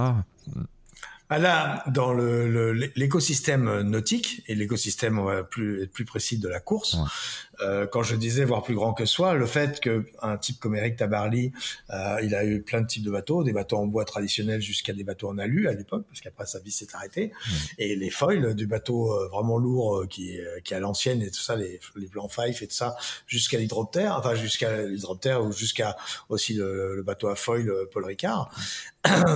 C'est cette capacité qu'a l'humain. Euh, moi, c'est pour ça aussi que le, moi j'appelle ça euh, foiler, le foil euh, en mer, j'appelle ça le vol marin. Et je repense toujours, toujours, toujours au Far, au Far Right qui ont fait, euh, qui ont fait les deux frères qui ont fait voler les, le premier avion, hein, vraiment. Ouais. les, alors il y avait plein de monde qui essayait de voler dans le son. C'est-à-dire d'arriver à quelque chose qu'on connaît pas. Et qu'est-ce que, qu'est-ce qui me passionne moi dans cette histoire, c'est que oui, on, on a, on navigue depuis la nuit des temps, vraiment la nuit des temps depuis qu'on a jeté une écorce dans l'eau qu'elle a flotté, qu'on s'est dit tiens, on pourrait monter sur cette écorce. On navigue sur l'eau et l'eau euh, sur notre globe, c'est 4 cinquièmes de la planète. Hmm. Et l'eau, c'est le lien entre tous les continents, entre toutes les civilisations. Qu'on le veuille ou non, c'est ainsi. Eh bien, on a été sur l'eau de plein, plein de manières, voire même il y avait déjà des, des, des trimarans et des catamarans en Polynésie euh, dans un temps très reculé. Hmm. Euh, mais le fait de, de, de s'inscrire dans une dimension euh, onirique, technologique, etc., de, du, de, de s'élever au-dessus de l'eau, de s'élever au-dessus de la surface, tout en restant un bateau. C'est pas un avion. Mmh. C'est-à-dire que ce qui est beau aussi dans la voile, et c'est ce qui me fascine depuis que je suis petit, par contre, et ça n'a pas de lien avec la compétition, c'est qu'on arrive à faire euh, déplacer un véhicule, un objet, mmh. un voilier, de quelle que soit sa taille, avec deux fluides l'eau et l'air. C'est-à-dire que si on enlève l'eau, c'est plus un bateau, il tombe. Si on enlève l'air, il avance pas. Et donc c'est la concomitance des deux fluides qui fait il n'y a pas d'action motorisée, il n'y a pas d'action tout ça. il peut y avoir, mais là il y en a pas en le camp. Et je trouve ça extraordinaire parce que ça se fait avec le vent et l'eau. Euh, même si les bateaux sont très, coûtent des millions, sont très technologiques et tout ça. Il faut qu'il y ait les deux ingrédients, c'est-à-dire l'air et l'eau. Et ça c'est très important. Et cette euh, euh, cette, cette capacité donc à s'élever à la force de ces deux fluides au-dessus du support et de, de, ce que j'appelle moi, euh, de façon un peu romantique, d'alléger sa traînée, euh, confère ce qui nous arrive avec l'environnement, c'est-à-dire de laisser le moins de traces possible sur l'eau. Je trouve que c'est un, un, très bel acte. C'est, beau déjà à voir. Déjà les bateaux volants c'est beau et c'est complètement impressionnant de se dire euh, parce qu'un bateau comme un ultime c'est 14 tonnes quand même, donc on élève 14 tonnes sans l'aide d'un avion, euh, sans l'aide d'un moteur comme dans un avion. Ouais. Parce que juste avec la puissance du vent et avec la, la pression de l'eau. Et, euh, et c'est là où l'humain, alors euh, toi tu es ingénieur, donc euh, je te le dis au passage, nous c'est un univers de 98% d'ingénieurs, hein, la voile, et c'est là où le monde de la voile est, est fascinant pour les ingénieurs, parce qu'il y a toujours quelque chose à gratter, parce qu'on on n'est qu'au début. Des bateaux euh, qui volent. Euh, à terme, je pense, mais j'aurais disparu de cette terre, et nous aurons dit, c'est que normalement, on, on, verra voler des bateaux de transport, mmh. transportant des marchandises, etc. Ça va arriver. Ça, ça plein de gens vont me dire que c'est impossible aujourd'hui, mais ça va arriver. On, on sustente là, on, on, on, sustente, empêche, on évite euh, la traînée et les et, la, et on, supprime un peu de la bande passante, mm. comme on dit. Et ça, c'est très intéressant comme sujet. Ouais, ouais, bah, l'écologie nous, euh, nous oblige, nous, euh, quelque part, mais tant mieux à, créer, repenser euh, des modèles en fait qui étaient très très anciens et les adapter en fait au goût du jour avec ben, l'écosystème. Tu parlais de ces paquebots, ben, en effet, ces paquebots traînés par des, des, des, foils, des voiles plutôt, ben pourquoi pourquoi pas? Je sais que c'est en cours, hein. il y a plein de tests qui, qui, qui existent là-dessus. c'est pas encore commercialisé, c'est que mais c'est en cours. Il y a plein de choses comme ça qui sont assez fantastiques fantastique et, et, ça me fait penser à, quelque chose. Je vais, parce qu'il y, a plein de sujets que j'aimerais voir avec toi et je vois que le temps file. Euh, on a parlé de Steve Jobs. Alors bien sûr parce que parce que tu, tu, marches comme lui, tu écris, tu dessines comme lui. bon, il y a encore d'autres parallèles. Euh, il y a celle des incidences indirectes. Euh, on en avait parlé un petit peu dans la préparation du podcast et je voudrais qu'on rebondisse là-dessus. on parlait de Steve Jobs qui en effet euh, ben, a créé euh, donc euh, les, les MacBook, bon, la marque Apple, et notamment les premiers ordinateurs où on pouvait vraiment l'avoir chez soi. et ce qu'il a vraiment aussi peut-être différencié de, Bill Gates, c'est ben, l'écriture. Donc c'est-à-dire qu'on avait plein de typologies de, de calligraphie différentes sur, sur l'ordinateur. Et en fait, lui, quand il avait, je sais plus, c'était entre 18 et 20 ans ou 21 ans, je me souviens plus exactement, ben, il a fait une année euh, où euh, bah, il a fait une année de, calligraphie. Il était au collège. Il était au, collège. Donc, du... Il est jeune. Il, avait, euh, il était, je crois que c'était 14-15 ans. 15, entre 14 et 16 ans. D'accord. Et donc, du coup, il a ramené ça, là, cette calligraphie, ce qu'il a appris dans un ordinateur plusieurs dizaines d'années après et, et, ce qui fait aussi bah, aujourd'hui pourquoi on, on tape sur, sur nos Word alors celui-là c'est du Microsoft mais, mais, mais c'est ça qui est assez exceptionnel ce que je veux dire par là c'est que toi aussi tu as euh, des incidences indirectes. Est-ce que tu veux bien nous en parler peut-être un peu? Bah, C'est-à-dire que je, euh, moi, je me suis passionné pour son discours en juin 2004 ou 5, je sais plus. Je l'avais écouté euh, quand il est sorti d'ailleurs sur YouTube. Et il parlait donc des incidences indirectes et, et ça a fait tilt dans ma tête. Je me suis dit, et c'est à ça d'ailleurs que servent, que sont intéressantes les conférences que des, des, personnes qui ont des parcours atypiques comme le mien peuvent, peuvent aider. C'est que par exemple, euh, on pourrait se dire aujourd'hui, je suis pas devenu luthier, je suis pas devenu ébéniste. À quoi a servi l'école boule, par exemple, hmm. enfin, dans mon passage, dans ma, dans, c'est quand même trois ans de ma vie, dans une époque charnière, quand même, 14 ans, 17 ans, c'est important, euh, que les enseignements. Eh bien, en fait, si je me retourne là aussi sur ça, euh, je me dis euh, l'exigence des professeurs qui était, on n'imagine même pas le niveau de dureté hmm. des choses. Si je prends un exemple que j'aime que j'aime euh, expliquer, c'était au, en deuxième année, je crois, un truc comme ça, j'avais une pièce intermédiaire à faire qui était un pied de l'huile Louis XVI. Et il y avait un assemblage. Et l'assemblage devait tomber vraiment nickel. On ne devait pas avoir de jour, mais même un milliardième de... Ça devait être nickel. Et puis, mon truc n'était pas nickel au bout de, du boulot. Et je devais vraiment le rendre. On devait tous le rendre le, le vendredi soir. Et euh, j'ai pris de la colle avec la, la, la sueur de la, la, texture du bois en question. Je l'ai passé, je l'ai poussé. Enfin, on voyait rien. On voyait, on voyait pas la, la, micro-fente que j'avais, qu'il y avait. Et le, le, prof d'atelier prend la pièce, la passe à, je savais pas qu'il avait un infrarouge, et la colle, ça devient mat sur l'infrarouge. Donc on voit ah, que c'est pas un, assemblage franc. Et là, il voit ça, il me dit, euh, t'as mis de la colle, et donc on est obligé de dire la vérité. Je dis oui, mais c'est pour pas qu'on voit le truc. C'était nickel. Hein. En apparence, on n'aurait rien vu. Il a pris une machette, il a cassé la pièce. Donc j'ai eu un 0 sur 20 déjà. Et surtout, ça, ça m'a, ça, c'est des choses quand ça vous arrive à 15 ans et tout ça, ça vous, euh, ça, vous calme tout de suite. On peut pas. Et donc cette, euh, c'est un exemple parmi d'autres. Hein, il y en a eu plein. Cette expérience de boule, euh, la belle ouvrage, comme je disais tout à l'heure, qui est un terme réel en français, euh, la belle ouvrage, l'amour du travail bien fait, euh, la précision, la concentration, on en parlait tout à l'heure. la marqueterie, c'est de la concentration. on travaille avec des micros, machins, tout ça. Mmh. Le, la dureté, le sens de, de passer des heures euh, pour faire un truc euh, là où aujourd'hui on consomme ça en deux minutes. Eh bien, ça m'est resté, je crois. Et en termes d'apprentissage indirect, euh, c'est là. Et ça m'a aidé dans. Euh, alors c'est pas moi tout seul qui ai construit mes bateaux, c'est mes équipes techniques, mais j'avais une capacité à passer derrière eux, à, donner des niveaux d'exigence qui m'ont souvent. Euh, ça a été souvent dur pour mes équipes parce que j'étais quelqu'un de très. Comme je le suis avec moi-même, je l'étais avec eux, donc ça n'a pas été toujours simple. Mais si on regarde bien pour pour pour élargir un peu le propos. Euh, dans, souvent, et je le souhaite pour les, les, personnes qui écouteront le podcast, on a eu un professeur ou une professeure qui a changé notre vie. C'est fréquemment ou, une, ou un grand-parent ou, ou quelqu'un de, de, de l'entourage familial, par exemple, qui va vous orienter, qui va. C'est aussi une incidence indirecte. C'est-à-dire qu'en fait, on a des quand on prend l'histoire d'Albert Camus, elle est passionnante, son discours à, en Suède au prix Nobel de littérature, où il parle de son, de son professeur qui a cru en lui. Hmm. Et c'est parce qu'il y a eu ce professeur qui a cru en lui, c'est un peu indirect quelque part, même s'il est devenu écrivain, mais qu'il a pris confiance en lui par rapport à sa, sa condition d'origine, était pauvre, une mère qui était sourde et d'une condition pas du tout éduquée, cultivée, etc. Et lui, il va faire ce, cet homme qui est, qui est, qui est voilà, qui est, est devenu. Eh bien, je trouve que c'est aussi au risque de me tromper, euh, une, une, incidence indirecte. Mmh. Et on a toujours des incidences indirectes si on est capable, là aussi, de retourner un peu dans sa boîte à outils. Dans ce que de les voir aussi. Ouais. On, peut, on peut avoir des enseignements qui on se dit oh, qu'est-ce que je fous là ce jour-là qu'est-ce que je, je, pourrais tellement bien dans l'herbe euh, à compter fleurette à, à, Jessica non je rigole mais et en fait un jour on se c'est des tiroirs on, ce que je disais souvent à mes moniteurs en école de voile je disais mais vous avez l'impression de parler dans du vide hmm. ta ta ta ta détrompez-vous les enfants entendent ce que vous dites la plupart du temps hmm. mais ils ne s'en servent pas tout de suite et un jour on, ré, on, on, on, réinvite, on, on reconvoque c'est ce que dit très bien Steve Jobs par rapport à la calligraphie. On, on reconvoque quelque chose qu'on a su faire ou qu'on a entendu ou qu'on a vu. Euh, tout ça, on se dit ah mais là j'ai vu comment il faisait là sur le surf. Euh, il mettait ses pieds comme ça, plus en arrière, etc. Et on le fait parce que c'est des incidences indirectes. Et sur une carrière, c'est plus parlant que juste un fait ou un acte.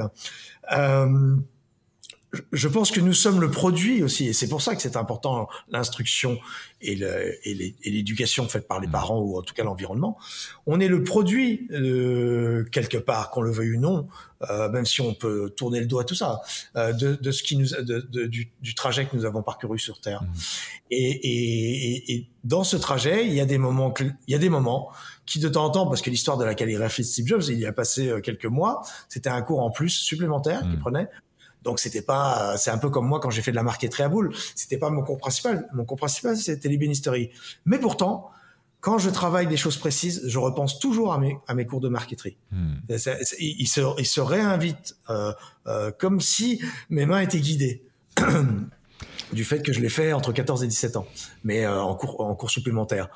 Eh bien, c'est à chacun des personnes qui écoutent de se de, de se questionner là-dessus quelles sont les incidences indirectes qui m'ont amené là où je suis aujourd'hui et sur quelles incidences indirectes ou sur quels enseignements ou sur quelle expérience de vie je peux m'appuyer pour ce que je souhaiterais faire euh, euh, demain. Ouais, et euh, c'est un message aussi à toutes celles et ceux qui, qui se disent bon, ben, je sais pas pourquoi je suis là, je, bon ça ça va me servir à rien. Euh, c'est euh, ou des gens qui peuvent être frustrés de leur parcours en disant bon bah, si j'avais su j'aurais dû faire ça. Euh, tu vois il y a, y, y, a, bon, y a quelques années je m'étais dit mais en fait j'ai plutôt un profil type euh, peut-être plus école de commerce ou plus RH ou euh, plus en tout cas porté vers l'humain. Euh, et, et puis en fait aujourd'hui bah, là où j'en suis c'est grâce à ce que j'ai pu faire en, amont et je, je, le découvre aujourd'hui et j'en suis très heureux parce que je n'aurais pas du tout la trajectoire que j'ai aujourd'hui. Euh, donc du coup, c'est en fait, j'en parlais encore hier, il y a des gens qui, qui étaient là, qui se disent bon ben, euh, il y, a, y, a, une personne, euh, Carlos, qui est en gros le, grand patron de, la, une partie de, de, l'entreprise dans laquelle j'étais sur la prod, et du coup disait bon lui, on a commencé ensemble, moi je suis là et lui il est là. J'ai dit ouais, mais tu, tu faut pas forcément non plus se, se comparer, c'est que Euh, lui, là, il a eu sa trajectoire, il a eu son rêve, il a eu sa vision. Toi, tu avais d'autres rêves, d'autres visions, et, et c'est complètement ok. Euh, mais par contre, euh, ben, euh, regarde ce que tu as pu faire, et, et, aussi pas que dans ton monde professionnel pur et dur, parce que bon après c'était très salarié, mais euh, mais mais du coup, il a fait plein d'autres choses qui sont gigantesques au niveau de la, de la nutrition à côté, parce qu'il était passionné. Bon, il n'était pas en mode entrepreneur, mais mais c'est des passions quoi. Donc après, chez chacun de nous euh, que ce soit des personnes qui n'ont pas eu beaucoup de chance au départ, qui n'ont pas eu l'accès à beaucoup de choses, voire même ce qui est en train de se passer aujourd'hui où il y a une paupérisation même de la culture, mmh. euh, on, ça va être la capacité. C'est un peu comme l'histoire de, des, des, enseignements qu'on a eus, mmh. qu'on reconvoque. Euh, par exemple, moi, j'ai toujours bluffé mes préparateurs physiques parce que je suis un gros feignant euh, pour euh, la préparation physique et j'en fais quand même parce que j'ai pas le choix quoi. l'âge de 17 ans, depuis l'âge de 17 ans, je fais du sport malgré moi. Euh, quand les gens me posent la question, ils me disent vous faites du sport, je dis non non, 6 litres de rouge par jour. Non, je rigole en disant ça parce que c'est pas vrai. Mais les préparateurs physiques que j'ai eu successivement m'ont dit mais c'est impressionnant. Tu repars de nulle part et tu remontes comme ça quoi, comme mm. comme qui rigole. Parce que c'est en nous mm. en fait. Et quand on a fait quelque chose, ça revient. Mm. On dit toujours le vélo, euh, on sur moi eh bien, il faut, il faut fonctionner de la même façon physiquement, on va dire, mais aussi intellectuellement. Hmm. Ça ne veut pas dire que ça va être facile. C'est un peu comme les gens, qui, qui les personnes, pardon, euh, qui parlent une langue. Souvent, quand on parle bien une langue ou une ou deux langues, on peut en parler 8, 10, 15. C'est la même méthodologie. Quelqu'un qui sait parler des langues. Donc, mais c'est des trucs indirects.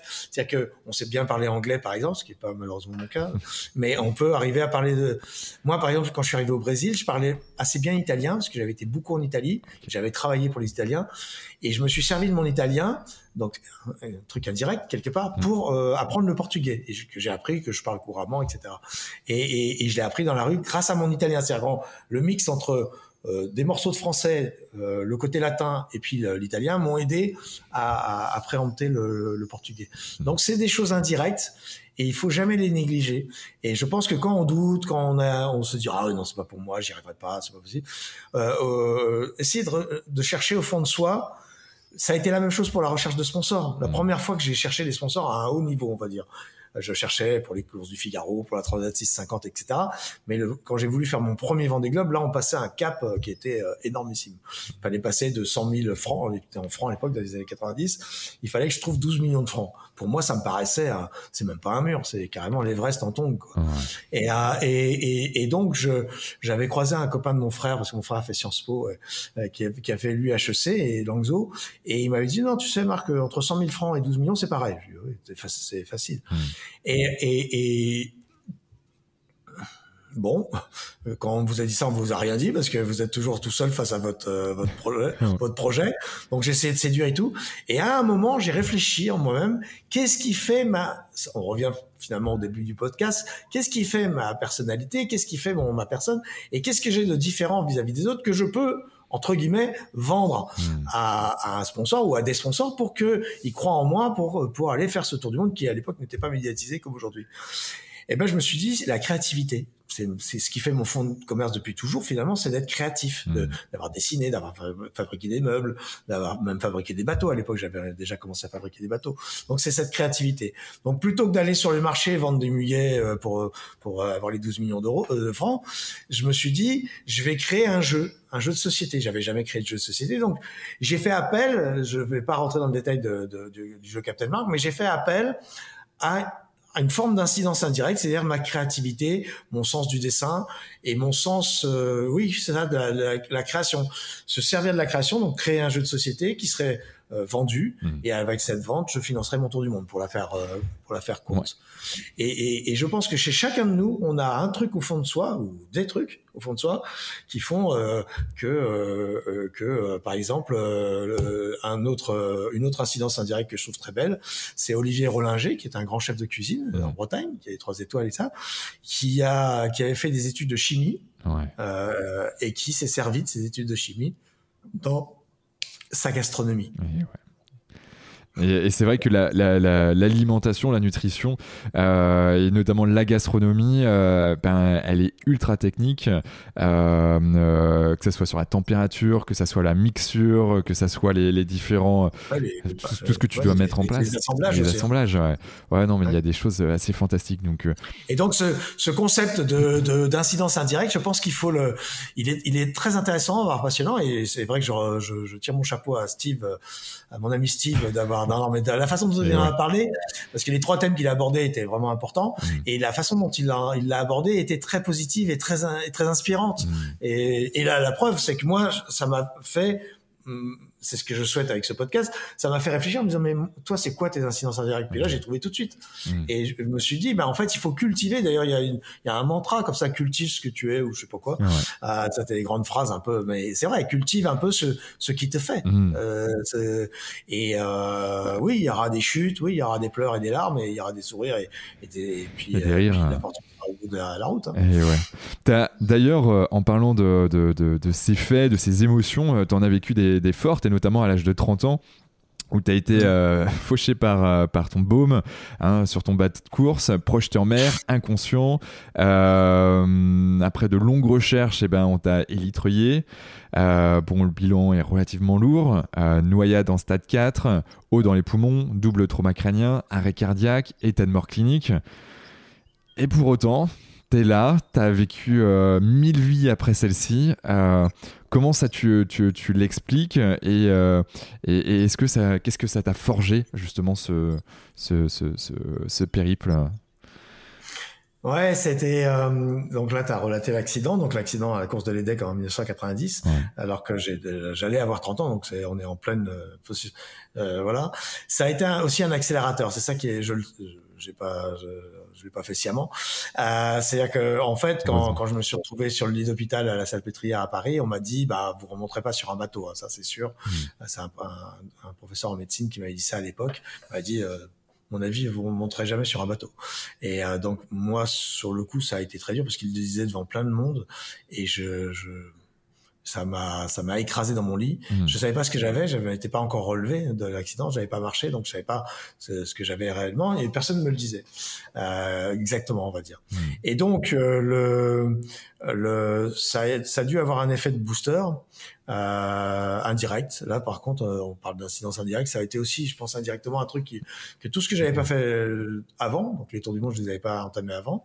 La Transat, j'avais déjà fait une, mais euh, j'avais là, ça, ça a été un accélérateur de ma carrière de, de, de, de, de course au large professionnelle. Mmh. J'avais recommencé, je courais en, sur les grands bateaux, sur des maxi, un peu partout, sur tout type de bateaux, mais j'avais pas encore pris totalement en main mon mon, ma, mon destin. Mmh. J'avais pas trouvé les fonds et tout ça. Et là, tout d'un coup, comme s'il y avait une l'urgence à vivre, euh, parce que je suis pas vraiment passé pas loin. Euh, eh bien, j'ai j'ai tout. Euh, c'est aussi à ça que servent euh, des accidents de ce genre, et c'est aussi à ça que servent quand on peut on, peut l'expliquer on peut enfin pas expliquer l'accident mais en parler dire ce que ce que l'on a ressenti après ce que l'on a fait de ça parce que finalement c'est vrai euh, on voit de plus en plus et tant mieux euh, parce que moi je suis je suis un handicapé parce que je suis sourd entièrement de de l'oreille gauche mmh. et j'ai un acouphène 24 heures sur 24 à 100% mmh. donc j'ai vécu avec depuis l'âge de 30 ans et donc depuis 30 32 ans je vis avec ça et j'ai fait avec et il y a des, des, des moments où c'est vraiment pas simple mais quand on voit et c'est c'est génial pour ça et on voit pas mal d'ailleurs sur LinkedIn euh, tous ces gens qui ont un handicap ou un autre et qui et qui que ça n'arrête pas pour faire ce qu'ils veulent faire et tout ça mmh. Ça, c'est une belle leçon de vie. Donc ça, c'est moi, je l'ai fait aussi à ma façon, euh, sans euh, sans faire pleurer dans les chaumières, sans attirer l'attention sur moi. Euh, la plupart du temps, les gens pensent que j'ai entendu, mais j'ai pas entendu, donc je reconstitue leurs phrases. Sur un bateau, c'est encore beaucoup plus compliqué que sur la terre parce qu'il y a le bruit de la mer, du vent, des voiles, euh, de, tout le monde parle dans tous les sens, etc. Donc c'est un job très difficile. Mmh. Et et j'ai fait avec, c'est-à-dire que j'ai pas demandé à, à, mon environnement de s'adapter à moi, je me suis adapté à mon environnement hmm. ou à mes environnements. Et le handicap euh, et les accidents de la vie, c'est un accident de la vie. Euh, il peut y en avoir d'autres formes, hein, euh, les faillites et des choses comme ça. J'ai connu aussi d'ailleurs. Euh, les accidents de la vie, euh, là aussi, vous révèlent euh, vous révèle à vous-même. Il y a plusieurs façons, hein, je vais pas enfoncer les portes ouvertes, mais il y a plusieurs façons de se comporter. Où on s'assoit, on pleure et puis on attend que ça se passe, euh, ou euh, où on s'en fout et on, où on vire dans des trucs, euh, l'alcool, les clopes, la drogue, enfin, tout ça parce qu'on on va pas bien, on, on part dans tous les sens, mmh.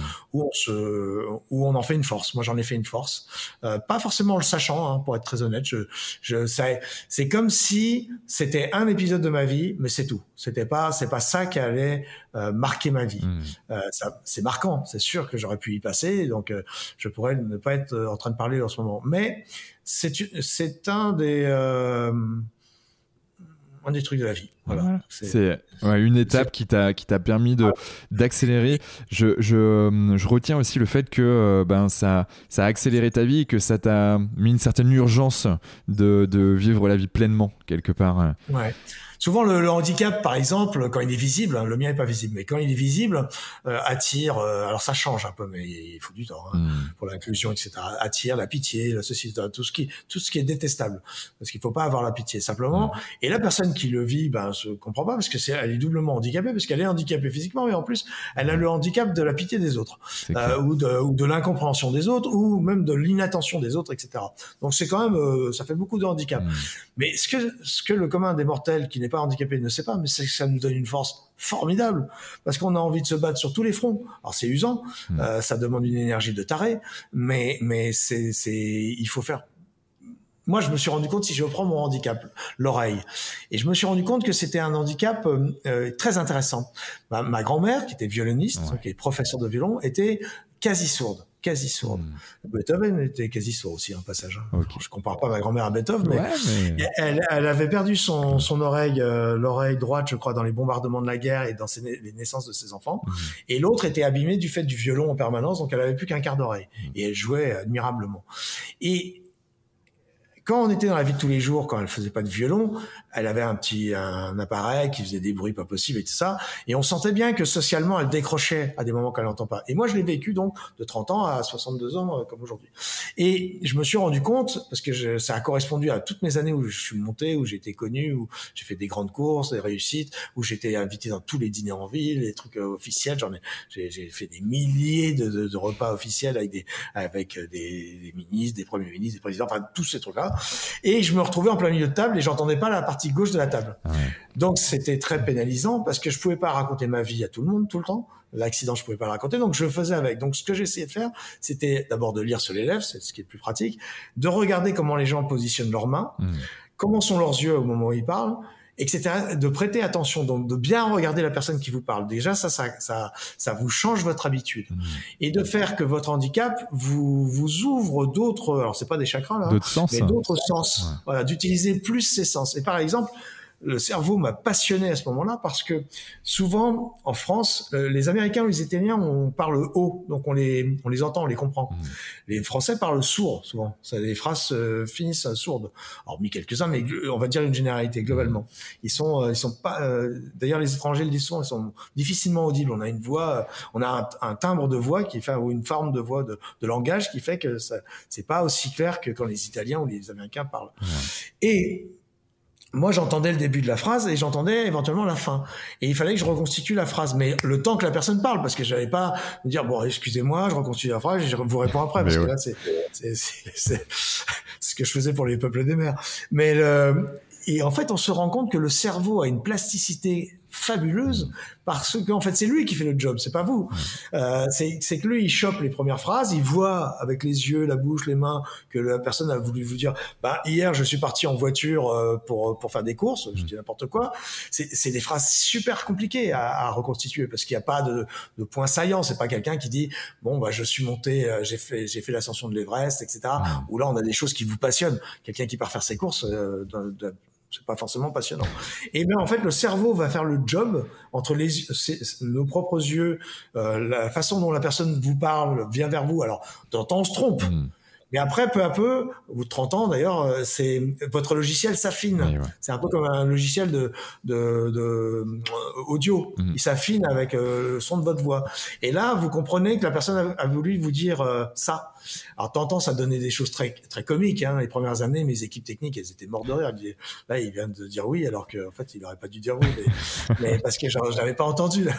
Et, puis parce que le pire, c'est quand la personne vous parle et qu'elle s'est retournée, par exemple. Donc, vous avez perdu une partie de la, la phrase. On s'en rend pas compte. Donc, le handicap, c'est quelque chose de dur. Hmm. C'est pas, c'est mieux de, de pas en avoir, mais quand vous l'avez, ça va, je disais, voir plus grand que ça, ça va surdévelopper des capacités euh, chez vous euh, qui sont euh, qui sont assez intéressantes finalement.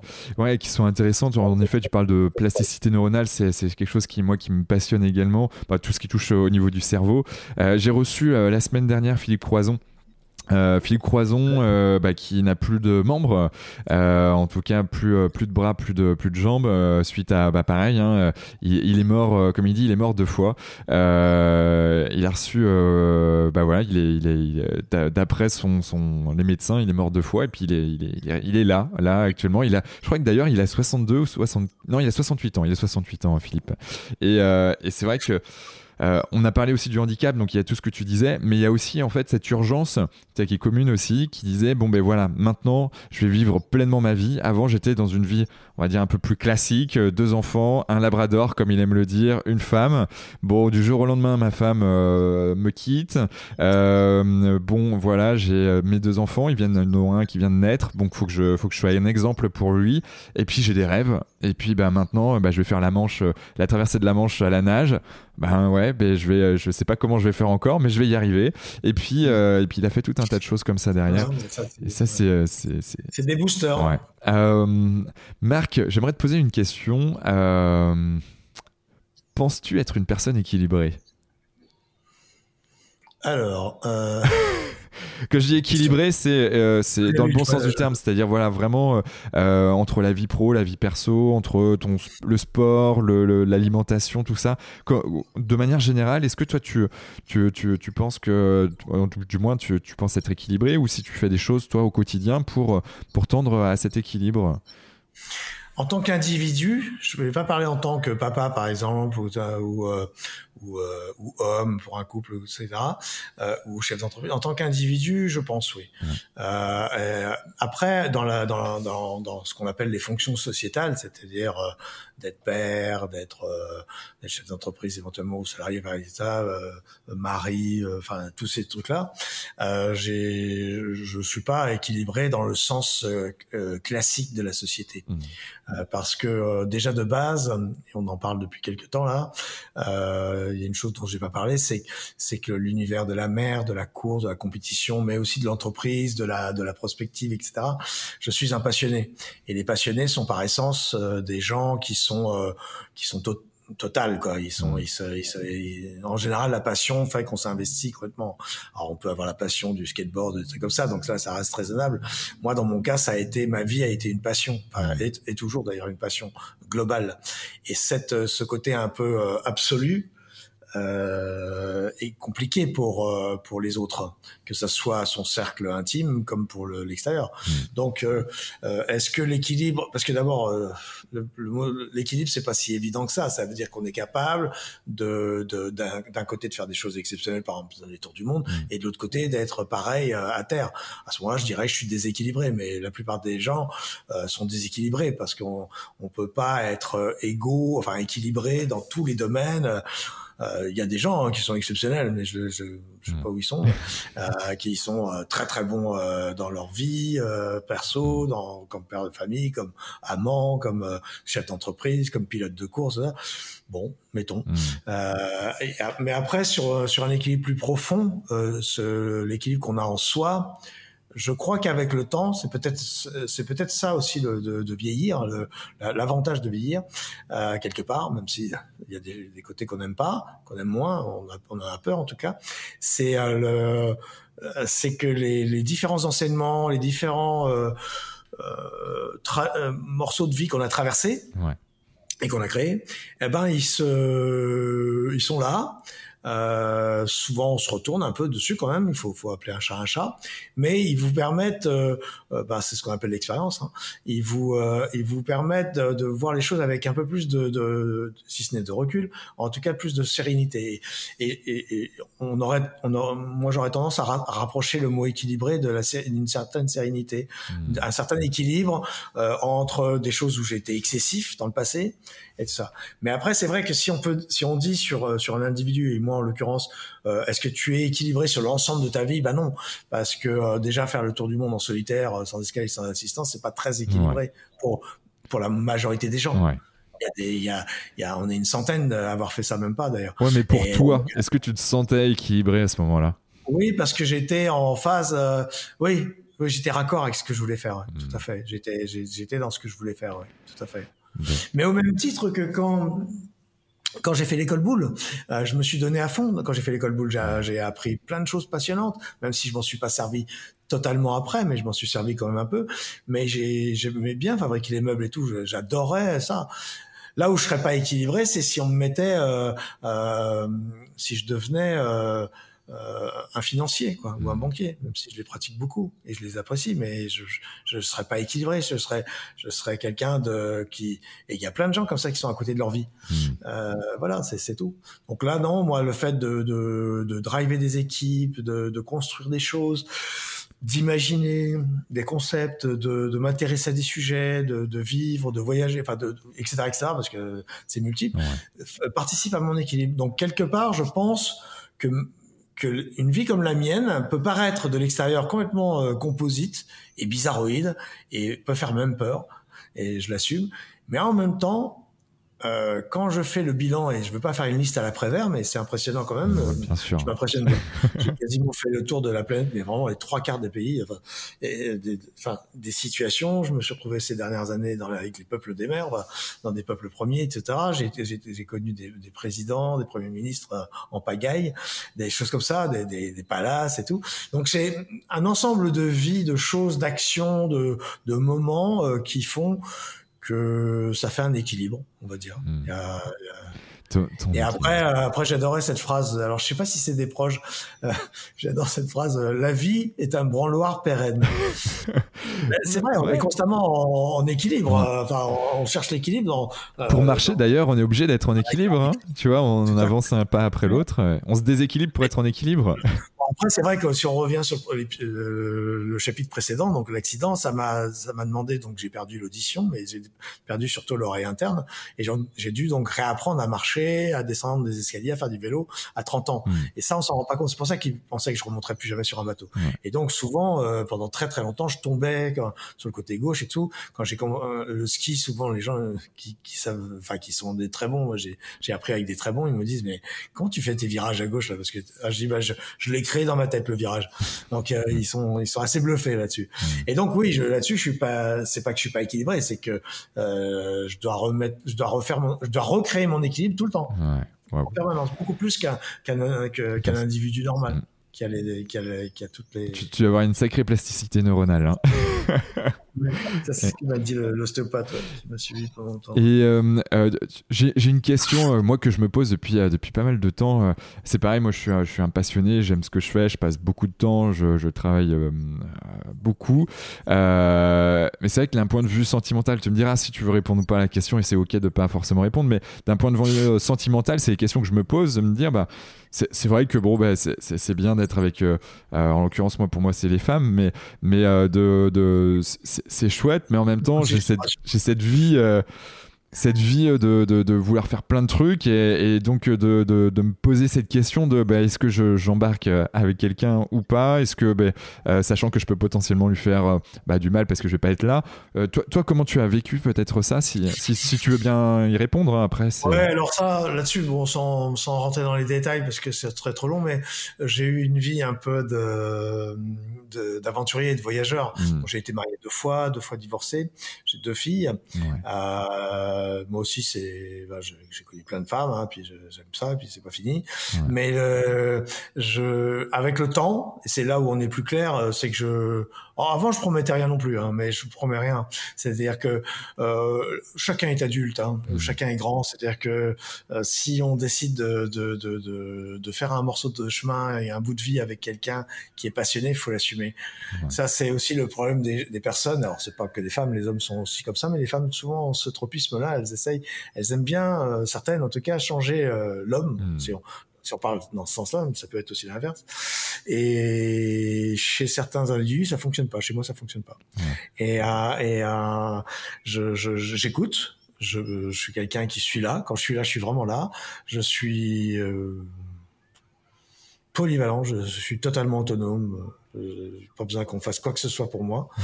Euh, je, suis, je, suis, complètement euh, tranquille euh, depuis depuis tout petit, euh, parce que j'ai beaucoup aidé ma mère entre autres, et puis parce que j'ai mené des, des, grands projets de tout ordre. Mais le côté le couple, on va dire pour pour parler court, c'est quelque chose sur lequel j'ai pas vraiment réussi. On va dire j'ai réussi un peu, mais j'ai pas c'est pas c'est pas là-dessus que je vais je vais recevoir le prix Nobel. Non, ça c'est sûr.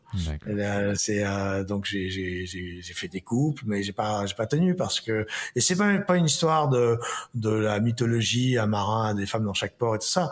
Ça c'est des histoires pour les terriens qui se racontent. Oui les marins de commerce mais les marins de course sont souvent avec la même femme ont des enfants et tout ça c'est pas le truc. C'est aussi euh, une personnalité mmh. euh, une exigence. Le monde de la course à ce niveau-là c'est c'est très dur. L'univers public aussi. Moi je suis devenu quelqu'un de public mmh. euh, assez tôt. Enfin il y a pas il y a quelques années. Alors je suis beaucoup plus calme aujourd'hui mais mais à une époque c'était quand même un peu un peu difficile, un peu l'enfer on va dire. Mmh. Et, euh, et donc ça, il y a des pétages de câbles, il y a tout ça, c'est pas facile pour les gens qui sont à côté. et euh, voilà. Ok. Et... Mais euh, mais je, je Pardon. pour pour résumer, je pense que quelqu'un qui décide de, de, faire sa vie ou en tout cas un morceau de sa vie avec un passionné ou une passionnée doit euh, doit savoir ce qu'il attend. Mmh. Donc ouais, c'est assumer la chose. C'est un rôle. C'est pas c'est pas à toi si on parle de toi par exemple ou de moi. Oui, il faut être cash et clair. Il faut pas faut pas masquer les choses, mais on n'a pas à, à, à s'excuser de, de, de, ce que l'on est. Ouais. Euh, ou à ou à le ou à le mettre sous le tapis parce que de toute manière ça ressort toujours. Mmh. Ouais. Et, euh, les, les, et je pense qu'on est mal embarqué avec quelqu'un si on si d'entrée de jeu ou peu à peu on essaye de le de le changer, oui, mais de trop le changer, c'est-à-dire de lui enlever ce, ce, qui fait son essence. Hmm. Et ça, souvent, c'est l'erreur. C'est qu'on est attiré par quelqu'un pour des choses, hmm. pour certaines choses. Je, je, mets de côté la beauté ou l'argent pour des choses, par exemple, intellectuelles, philosophiques et tout. Et puis, on va essayer de, euh, de. Moi, j'ai jamais fait ça. Hein. Mais sincèrement, je l'ai jamais fait. J'ai jamais cherché, cherché à changer quelqu'un. Hmm. même dans mes les gens que j'ai salariés. Hmm. non, ils vont essayer de les changer. Moi, j'ai souvent euh, subi ça par contre. Hmm, j'ai beaucoup beaucoup subi ça. C'était très problématique. Est-ce que euh, tu, tu, as aussi vécu le fait de, à un moment donné de, de, de vouloir coller euh, à la personne en face de toi? Ce qui t'a vite après. Non, non, non, non, non D'accord. Non, par contre, j'ai souffert euh, sur, la, sur la, le rapport euh, euh, humain, on va dire, et mm. pas seulement femme-homme. J'ai mm. souffert de, euh, je suis un anti-microcosme, hmm. un anti-milieu fermé. Je suis plutôt un homme, un homme de monde ouvert, de hmm. la globalisation, on va dire, pour parler comme les gens. Mais euh, mais euh, mais ça, euh, je l'ai par exemple en voile, j'ai beaucoup souffert de, de la non reconnaissance. Enfin, j'ai une reconnaissance quand même, mais la non reconnaissance de mes pères parce que je suis un profil atypique, parce que je suis jamais là où on m'attend, que hmm. je que je suis pas consensuel, comme enfin, je, je, je je me mets pas à plat ventre moi. Et, euh, et donc euh, le monde de la voile et tous les mondes, tous les microcosmes ont du mal avec les gens qui sont un peu différents, qui sont qui ont un parcours atypique, etc., etc. Donc ça j'en ai souffert. Mais sinon me, me, me, vouloir devenir un autre non. Non. Non, ça n'a jamais été. Bah, ça rejoint à ce qu'on se disait tout à l'heure sur euh, l'idolâtrie ou fan de. Ouais. J'idolâtre personne. J'idolâtre personne. Yes. Et c'est pas négliger les autres hein, que de dire ça. Je n'idolâtre personne. C'est-à-dire que je sais très bien, euh, par l'expérience en plus avec le temps, c'est bien que même les grands hommes ou les grandes femmes ont sont comme moi, sont faits de chair et de sang et de, de peur, de pleurs, de rire, de tout ce que, de tout ce qui constitue l'humanité, euh, à commencer par la faiblesse. Et, euh, et nous sommes faibles. On est des petites choses, des micro choses. Ça, c'est c'est un des grands apprentissages de la de la course au large. Hmm. C'est qu'on sait quand on fait de la, ce genre de grande course, surtout en solitaire, mais en équipage c'est pareil, euh, que on est rien. On est rien sur la surface de la Terre. Ah quand je dis rien, c'est rien. Hein. Et c'est ça, ça veut pas dire que que, que c'est pas négatif. Hmm. C'est juste une, observation. Un constat. Euh, et, donc ça, ça vous permet de vous dire mais qui suis-je pour vouloir changer euh, telle personne? Ou qui suis-je pour vouloir euh, euh pour voilà. C'est c'est c'est aussi euh, bah, c'est ce qu'on appelle la tolérance. Hein. Hmm. C'est un, mot qui est beaucoup galvaudé en ce moment. Ouais. Euh, la tolérance. Ça, ça, voilà. Donc. Euh... Ça, ça, me va bien. Euh, juste, on arrive sur les dernières, les dernières petites questions de, du podcast habituel.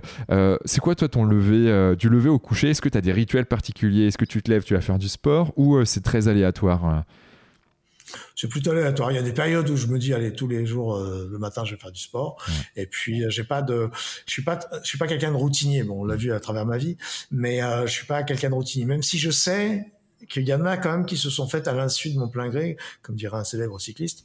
Euh, et euh, et euh, c'est possible que j'ai des routines euh, sans que je m'en aperçoive. Mais par contre, euh, de façon consciente, non, j'ai pas de, hmm. j'ai pas de, de routine. D'accord. Est-ce qu'il y a une sorte de croyance, un mantra particulier, toi, qui t'a toujours animé, ou c'est la volonté d'avancer, faire de la voile et ou une phrase que tu te dis régulièrement ou il y a une phrase que c'est mon frère qui me l'avait écrite dans mon bateau et qui était géniale parce que j'ai fait rire des tas de gens dans les conférences. Je la sors pas tout le temps, hein, je la sors de temps en temps. Il m'avait écrit au feutre, au marqueur, euh, euh, Marc, réveille-toi chaque matin avec la volonté de bouffer le cul d'un ours. Ah. Et euh, il est directeur financier, mon frère. Et c'est un, un, gros c'est un gros accrocheur. Mais je, elle est géniale cette phrase, elle est marrante. Non, j'ai pas de, de mantra. Je, je... C'est d'ailleurs un des trucs qui m'énerve un peu sur LinkedIn. J'aime beaucoup le réseau, mais mmh. où les grandes phrases à la Mandela. En plus, on sait jamais si c'est eux qui l'ont écrite, hmm. euh, qui l'ont dite. Euh, Mandela ou Gandhi, par exemple, il y a beaucoup ce genre de trucs. Moi, ça m'agace un peu. Je trouve ça bien, c'est agréable à lire, mais bon, faut vivre. Enfin, c'est mon point de vue, hein, on n'est pas obligé de le partager. faut vivre au-dessus de ça. C'est-à-dire que pour reprendre euh, ta question, je, je, pense que c'est plutôt la volonté. C'est-à-dire, c'est, c'est, et d'ailleurs, euh, c'est aussi un, quelque chose qu'il faut exprimer. Euh, il y a aussi, quand il y a la volonté, il y a aussi le manque de volonté. Il y a des moments où on procrastine. Il y a des moments où j'ai procrastiné ces dernières années où, où j'étais fatigué, où j'étais usé par mes projets, où j'avais j'avais trop mené de choses à la fois. Je m'étais gouffré. Je, j'avais cette levée de fond qui n'arrivait pas, que je n'ai pas réussi. Euh, ces essais, ces croyants, enfin ces, ces, ces espoirs plutôt, pas ces croyants dans, dans certaines pistes qui étaient que j'ai travaillé pendant des mois et des mois et des mois.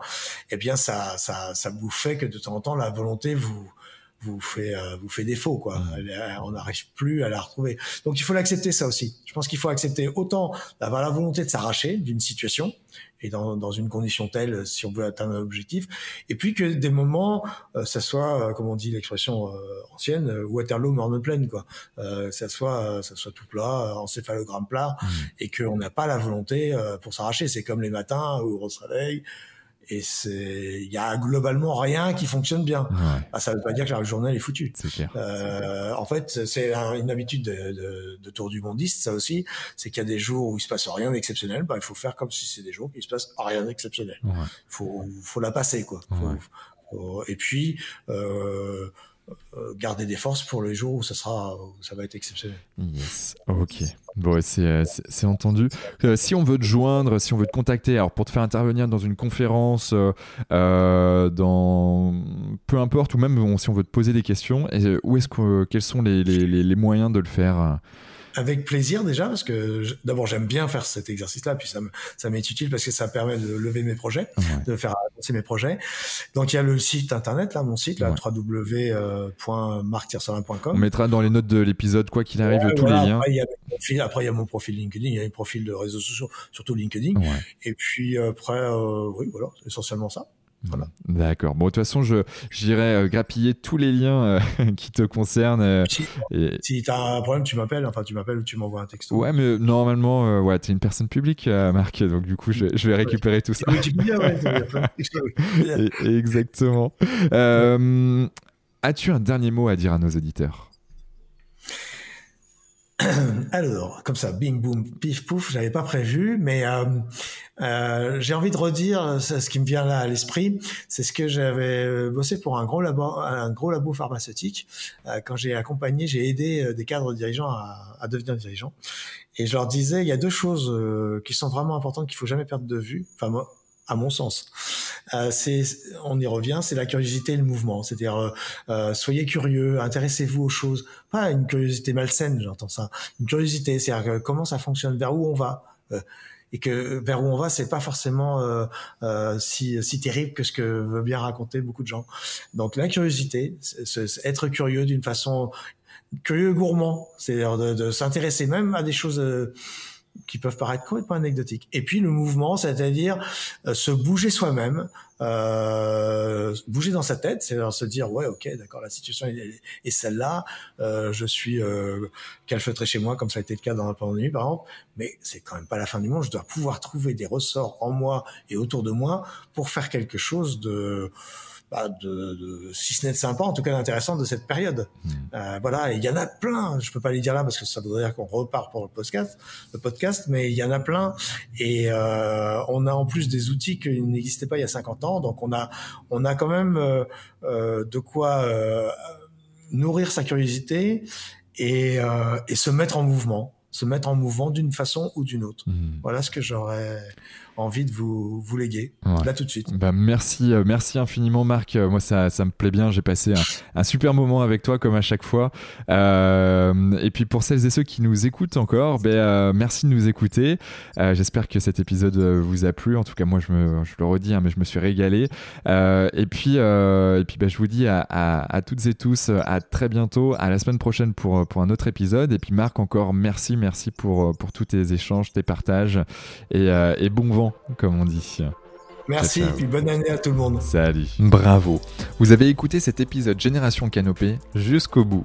Merci de le partager à au moins 3 personnes autour de vous, d'inscrire vos amis au podcast sur leur smartphone et de mettre une note 5 étoiles avec un gentil commentaire. C'est ce qui nous fait ressortir dans les classements. Et c'est hyper important pour nous. Pourquoi?